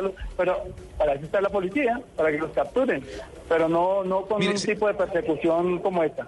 Y yo eh, les, pido les pido permiso para retirarme porque estoy aquí precisamente en votaciones y les agradezco mucho la pero invitación. no se vaya, senador Bolívar, yo quiero hacer una pregunta antes de que se vaya. agradecerle también haber estado aquí en este debate, lo haremos aquí en el Congreso. Senador, obviamente. pero no se vaya, yo quiero preguntarle al aire Pero porque... que tengo que- eh, tengo- pero eso es una mala costumbre, dejar verdades a medias y salir corriendo, eso no está No, bien. ¿cuál mala costumbre? Si usted lleva hablando media hora, señor, y yo lo estoy escuchando. Sí, pero lo que hablo. quiero que nos aclare es, primero entiendo, veo que usted no tiene mucha idea de la política colombiana. No Primero, escucho yo a soy del no Partido no Conservador, tengo no soy representante de la Cámara, sino senador del Partido Conservador. Llevamos más de un año construyendo un proyecto de ley y esta es una discusión que estamos dispuestos a abrir y a consultar y a trabajar con el movimiento social del país para que tengamos un resultado coherente, un resultado construido y una propuesta que sea útil para el país, tanto para quienes quieren protestar como para quienes no participan en la protesta y tienen pleno derecho para que Colombia y el Estado colombiano proteja también su vida, honra y bienes. Senador Bolívar, muchísimas gracias. Sí, no. Sabemos que se tiene que ir. Mu- No, no, muchísimas pero- gracias por, pero por- sí, de acuerdo. Disculpa por el lapsus. Es que como no veo ni fotos así. Eh, sencillamente, pues sí, lo que dice el senador es cierto. Vamos a debatirlo, que tiene, abre un debate. Pero lo que no queremos es que la gente se asuste, porque por el miedo es que mantuvieron este país 40, 50 años en obediencia. Por el miedo nos metieron la ley 100, por el miedo nos metieron la ley 50, privatizaron la salud, nadie protestaba. Y ahora que la gente se ha empoderado y que ha salido a protestar, no van a venirla a asustar con una ley. Es lo que yo quiero decir. Muchas gracias. Muchísimas gracias al senador Gustavo Bolívar, que ya se tiene que despedir de nosotros. Ahora, eh, senador Juan Diego, yo, le tengo una pregunta y se lo hago desde fuera de Colombia. E insisto con el tema de Venezuela, porque lo que estamos viendo ocurrió y ocurre en el país de donde yo vengo. Si esta ley la, se ve desde, Colombia hacia Venezuela, o sea, que la, que, que la mm, presenta el gobierno de Nicolás Maduro, ¿ustedes la aplaudirían también o no? O sea, ¿es, de- es dependiendo de donde venga la persona que presenta el proyecto de ley? No, Porque este mismo manera. proyecto de ley está en Venezuela, de la misma forma. No creo, porque lo que yo he visto en Venezuela es que la gente se judicializa y se ha criminalizado la protesta. Este es un proyecto, repito, no trae tipos penales. Ante todo trae la protección de ese derecho a la protesta. Repito, es que el derecho a la protesta en una ciudadanía como la de hoy, y voy a plantear una tesis que no es mía, es una tesis del representante de la Cámara, Nicolás Albeiro Echeverry, que me causó gracia y creo que tiene bastante razón, y es que una cosa son las manifestaciones, o fueron las manifestaciones cuando existía las FARC y los ciudadanos querían manifestarse probablemente, pero no querían parecerse a las FARC, y otra cosa son las manifestaciones en una democracia posterior después de llegar a un acuerdo final con este grupo terrorista, que hoy está sentado en el Congreso porque lo aprobamos, lo apoyamos y en una herramienta democrática construimos de la mano de ellos. Pero creo que ese diálogo no lo podemos cerrar, porque también es cierto que pareciera por las afirmaciones de algunos sectores de la izquierda como que el gobierno nacional y el Congreso debe asumir y acoger la, la agenda exclusiva que ha planteado la izquierda en el país. Y hasta ahora no han ganado las elecciones legítimamente. Las elecciones las ganó un gobierno que si bien es cierto, tiene dificultades, tiene una serie de, peticiones acumuladas, entre otras, la tesis que acabo de esbozar, pues hombre, hay que resolverlas y hay que abrir el diálogo. Pero una cosa diferente es sentarse a dialogar y a construir y otra es dejarnos imponer la agenda y las imposiciones legislativas de la izquierda. Oscar Montes, en Barranquilla, ¿usted tiene pregunta para el Sí, senador? eh, senador Gómez, es que me llama la atención que usted se refiere a esta iniciativa como que tiene una, un espíritu pedagógico, pero cuando uno habla con usted lo escucha y lee el contenido de la iniciativa, está llena de sanciones, o sea, realmente penaliza en últimas todo lo que tiene que ver con la protesta social. Yo no le veo lo pedagógico realmente, y se lo digo con todo respeto, senador, a la iniciativa. Pero donde, permítame, yo quiero que me haga una citación específica en el texto de la ley donde usted ve que se penaliza Pues la establece social. multas, establece multas, por ejemplo, a, a las personas que están en las marchas. Y, y, por ejemplo, cuando yo le pregunté a usted ¿Pero a qué por cómo se iba el Fondo de Democracia, el Fondo de Democracia, cómo se iba a sostener financieramente, pues se va a sostener con multas. Entonces, eso no es la, la- pedago- la pedagogía, yo no la encuentro sinceramente, y se lo digo, en el espíritu de la, de la, de iniciativa. Yo lo que veo es una, una, una, una iniciativa que tiene la- la- el propósito de sancionar, de penalizar abiertamente la protesta social, se lo digo, señor senador. Pero no, fíjese usted que ahí hay unas prohibiciones expresas y lo que se plantea es que esta ley, repito, quiero volver a, a insistir, constitución política. Hoy el bloque que tenemos hoy, la protección que tiene la protesta social y pacífica es Carta Interamericana de Derechos Humanos, Pacto Internacional de los Derechos Humanos, Constitución Política, artículo 37, y unas sentencias de la Corte Constitucional, una de ellas reciente, que tiene que ver con el Código Nacional de Policía.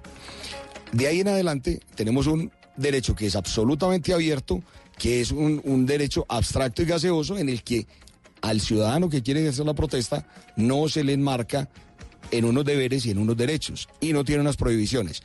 Y, al, y cuando esto no sucede, lo que termina pasando es que hay gran confusión entre la protesta pacífica, los hechos violentos o, las, o la, el vandalismo y la anarquía. Y precisamente lo que buscamos es alinderar esos derechos garantizando que no se estigmatice, que no se penalice, que no se judicialice y que se proteja la protesta pacífica. Mire, entendiendo senador- que hay que garantizar los derechos de quienes no se manifiestan, que son muchas personas. Probablemente será una minoría en algún momento, pero a esas personas también el Estado tiene que garantizarles sus derechos. Mire, senador, no quiero que usted vaya a creer que es que le estamos dando palo por su proyecto de ley. Finalmente, el proyecto de ley, ese es el trabajo de ustedes los congresistas. Lo que pasa es que a este debate es el que precisamente se van a tener que someter en el Congreso de la República con esto que están presentando, Hugo Mario. Y evidentemente muchas Claro. críticas eh, habrá frente al proyecto, Hugo. Sí, sí, no, y, y cosas eh, que quedan en el aire y que son confusas realmente, Camila. El senador acaba de decir, por ejemplo, que, que se debe garantizar el derecho, claro está, a quienes no participan de la protesta, pero me, me, me- me asalta una duda. Hay zonas eh, que la ley contempla en donde se podría protestar, porque si la protesta no puede ser en una calle en donde por un bloqueo se, se impida la movilidad de los ciudadanos, entonces ¿en dónde se puede protestar? ¿En un parque, en un recinto cerrado, en una zona verde? ¿En dónde exactamente eh, se podría protestar a partir de la sanción de la ley, de la aprobación de la ley? No, no, la, la ley lo único, que, lo único que plantea es una prohibición de obstaculizar vías por más de 10 horas. Me parece algo lógico, creo que no tiene sentido que una vía se obstaculice por más de ese tiempo si el propósito es protestar. Si el propósito es causar daño económico, eh, desabastecimiento, causar caos, probablemente ese, ese sea otro asunto. Prohíbe también que se proteste y se manifieste a 500 metros de hospitales y centros de salud, a 500 metros de aeropuertos, terminales de transporte y puertos marítimos, identificándolos como bienes estratégicos, que es apenas lógico, usted puede protestar, pero no tiene derecho a paralizar la ciudad, ni afectar la economía, ni acabar con el resto de cosas. Una, una situación particular es que la protesta sea una herramienta democrática, que sea incómoda porque se está reclamando a un gobierno y se están haciendo unas reivindicaciones, o a un Congreso, o a una sociedad, o a unos partidos políticos, pero de ahí a que la, protesta sea nociva, eventualmente lo que han planteado los economistas, pérdidas de 19 millones, 19 mil millones al día por los, paros que se han tenido, pues es una protesta, probablemente eso no tenga grandes implicaciones, pero si estamos hablando de una protesta de tres meses consecutivos, debemos tener unos reglamentos porque lo que terminamos es acabando con el país, terminamos afectando la economía, el Producto Interno Bruto, el trabajo de las personas y el acceso a muchos bienes y servicios, tal vez de primera necesidad. Senador, obviamente cuando se hacen los proyectos de ley muchas veces se miran otras iniciativas y se toma el ejemplo de otros países del mundo. En este caso, el ejemplo que ustedes tomaron para esta iniciativa es de dónde o simplemente ahí sí es cosecha propia y local. No, esencialmente este proyecto fue hecho con los académicos, repito, de la Corporación Pensamiento Siglo XXI. Eh, tiene un trabajo que es una constitución política propia, unos mandatos que ha ordenado la, la Corte Constitucional y tiene también algunos elementos de derecho comparado, pero que en absolutamente nada se parece al derecho en Canadá o al derecho en Alemania, donde portar una capucha años de prisión, donde tiene multas desmedidas, que casi que las personas tienen que quedarse toda su vida pagándolas. Por eso insistimos en que no se trata de eso. Y tranquila Camila, yo no, no entiendo el debate como un ataque al proyecto de ley, todo lo contrario, insisto en que es un proyecto de ley pertinente que se debe abrir el debate y el- la insistencia y, la- y la- el trabajo que estamos haciendo es que queremos desde la Comisión Segunda y desde la Comisión de Derechos Humanos vincular a los dirigentes de los del movimiento social en el país para que nos ayuden a construir un proyecto que nos permita deslindar esos derechos o mejor alinderar esos derechos y en el que ellos estén también en capacidad de comprometerse a rechazar el vandalismo y los hechos anárquicos. Senador, mire, yo, yo le vuelvo a insistir en el tema de, de la, de que para mí la verdad sí tiene un espíritu sancionatorio y, de penalización. Por ejemplo, cancelarle el crédito a un estudiante del ICETEX. El crédito del ICETEX a un estudiante me parece que es una sanción drástica siempre y cuando no se demuestre que estuvo involucrado en las marchas. Pero digamos lo siguiente, le quiero preguntar, senador, por el futuro de esta iniciativa en el Congreso. Usted conoce a sus colegas, está con ellos todos los días. ¿Usted realmente cree que esta iniciativa, como está hoy en día considerada, como la hemos discutido aquí en el programa, tiene futuro en el Congreso? Pues le quiero contar que eh, la he socializado con varios de los colegas. El único inconveniente que podríamos tener, en principio, es el tiempo para el trámite, porque tendríamos únicamente a partir del 16 de marzo hasta el 16 de junio para que surtiera los cuatro debates con una mayoría absoluta, que es el procedimiento especial que establece para las leyes estatutarias. Pero le quiero aclarar, es que repito, no veo, no veo el, inconveniente en que hagamos el debate. Si el camino es no, no quitar los beneficios a los estudiantes y hay otro tipo de sanciones, pues los hacemos también. Existe la sanción que si sorprenden a un estudiante haciendo eso, lo desescolaricen por seis meses o por un año para que eh, re, recapacite y piensen que si se está formando en educación tiene que ser para servirle a la sociedad y no para acabar con los bienes y con los derechos de otros. Pero eso simplemente es una herramienta. ¿Por qué? Porque si esta discusión la empezamos en el aire, ahí sí van a venir rayos y centellas de la izquierda diciendo que los estamos cooptando, que los estamos amedrentando, que los estamos amenazando y que esta iniciativa viene así. Repito, se trata de un borrador construido con un grupo calificado de académicos, una deuda que tenía personalmente Juan Diego Gómez y el Partido Conservador por llevar casi 10 meses trabajando en ella y que creemos es una herramienta pertinente en la que los ciudadanos que no se manifiestan también tienen derecho a que se protejan sus derechos y podamos abrir la discusión sin ánimo de perseguir a nadie, con ánimo democrático, entendiendo que cuando un país se manifiesta y lo hace como sucedió el domingo pasado a través de un concierto y de artistas de una manera pacífica, es un país que empieza a tener una democracia formada, una ciudadanía formada que hace unos reclamos legítimos y válidos al Estado o a los congresistas o a los partidos políticos y que hay que escucharlos. Senador, respondiendo usted la pregunta de mi compañero Oscar Montes, dice, tiene buen ambiente este proyecto de ley, tiene buen ambiente entre mis colegas, lo único es el tiempo que solo tendríamos pues eh, el primer semestre del otro año a partir de marzo para discutirlo, pero tiene buen ambiente entre qué partidos? Porque acuérdese que pues finalmente no hay mayorías en, en, el Congreso de la República para el partido de gobierno, que es el Centro Democrático, ustedes también son partido de gobierno, pero ¿qué otros partidos dentro de los independientes y de los de oposición? ¿Cuáles, mm, en, en, qué otras colectividades no, hay buen ambiente? Bueno, no, ya recibí apoyos de otros partidos, pero no lo quiero decir. Pero ¿quieres saber algo? El único Dígame. partido que todavía no se ha pronunciado sobre el proyecto es el Centro Democrático. Y el gobierno todavía no se ha pronunciado sobre el proyecto. Este proyecto no se ha consultado con el gobierno. Apenas ayer enviamos el borrador. Esta mañana envié, cuando venía camino acá a la cabina, envié el proyecto con algunas correcciones para iniciar la discusión con el Ministerio de Defensa, con el Ministerio del Interior, para revisar qué elementos creen ellos que pueden ser útiles y qué elementos no. Pero lo que hay que decir es que este tipo de iniciativas no pretende distraer la agenda del Congreso. Estamos listos a ayudar, estamos listos a escuchar a los dirigentes sociales del país para construir esa agenda con el Congreso de la República, pero no podemos dar la espalda a un tema de esta naturaleza que hoy, más que nunca, tiene una gran necesidad de proteger esa protesta y castigar el vandalismo y sancionar el vandalismo no penalmente, sino de manera administrativa, como lo planteamos acá. Pero entonces, senador, este, este proyecto no se había socializado con el gobierno del presidente Duque hasta esta mañana que lo enviaron al Ministerio de la Defensa. Es, es decir, esto no tenía información ni el partido de gobierno ni el gobierno del presidente Duque sobre esta idea que ustedes eh, radicaron ayer. Así es, únicamente, es la única, la única que, que, que la única iniciativa que se ha tenido durante este año que se publica y que se le entrega al ministro de Defensa. Entre otras cosas, se entregó el día de ayer después de la eh, comisión segunda, de la sesión de la comisión segunda en la que se aprobaron en primer debate los ascensos de los altos oficiales del ejército. 40 oficiales del ejército, la Armada, la Fuerza Aérea y la Policía que fueron ascendidos en la comisión segunda el día de ayer y que van a la plenaria el próximo viernes.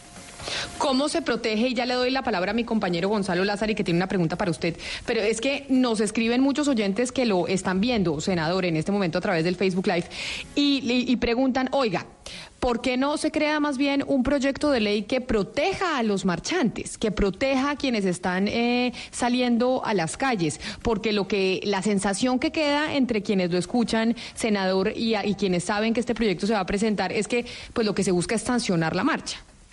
No, yo creo que no, que pues yo escucho la propuesta. Si tiene el oyente que me está viendo y que está en línea, tiene una propuesta concreta, la escuchamos, estamos abiertos, ahí están mis redes sociales, están todos los contactos del Congreso y repito, estamos abiertos a la discusión. ¿Qué es proteger la marcha?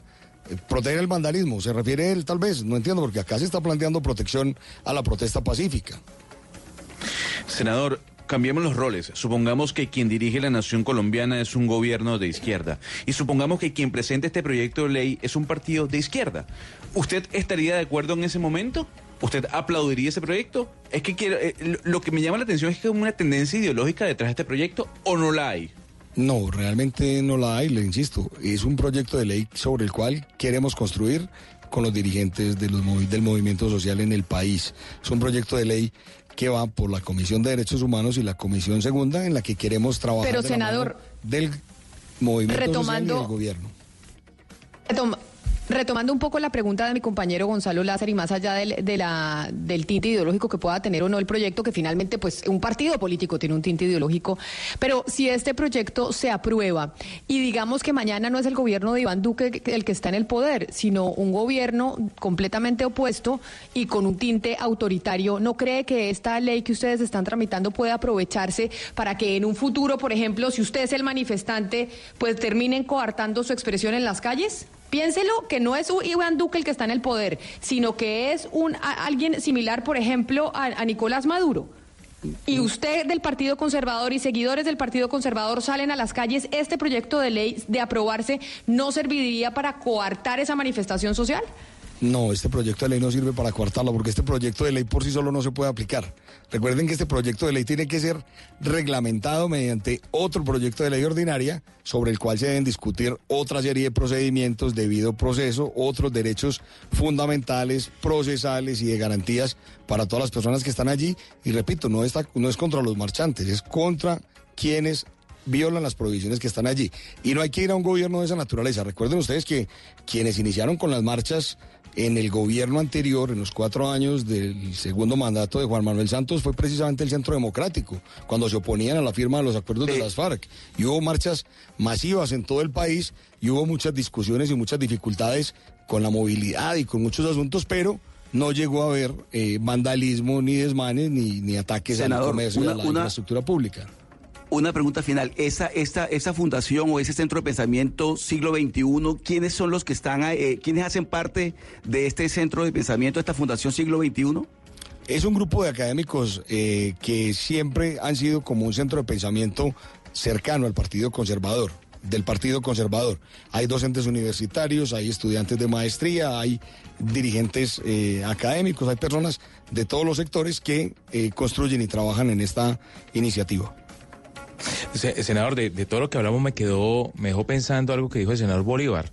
¿Hay que adquirir una póliza por parte de los convocantes a una marcha por posibles daños a terceros? No, el proyecto trae ahí un artículo al final donde se plantea la posibilidad, pero repito, es una de las herramientas, lo que trae el proyecto hoy, para que nadie se preocupe ni se asuste con el asunto, es trae como una lluvia de ideas, trae distintas alternativas. De lo que trae allí, lo que queremos es construir unos elementos que nos permitan garantizar ese derecho a la protesta, pero quienes protestan, los dirigentes de esos movimientos que protestan con más frecuencia, tengan un compromiso de garantizar los derechos de los demás, de garantizar protección contra el vandalismo y de comprometerse o a denunciarlo o a evitarlo cuando estén protestando y cuando se estén manifestando. Pues senador del Partido Conservador eh, Juan Diego Gómez, mil gracias por venir, por explicarnos este proyecto de ley que yo sé que usted sabía que iba a ser eh, polémico y le doy los resultados eh, de la encuesta o sondeo, mejor, que hicimos a través de Twitter sobre si se debe reglamentar la protesta social o no. Recibimos 1.815 votos, senador, hasta el momento hemos recibido. Y de esos 1.815 dice que sí debería reglamentarse la protesta social el 36%.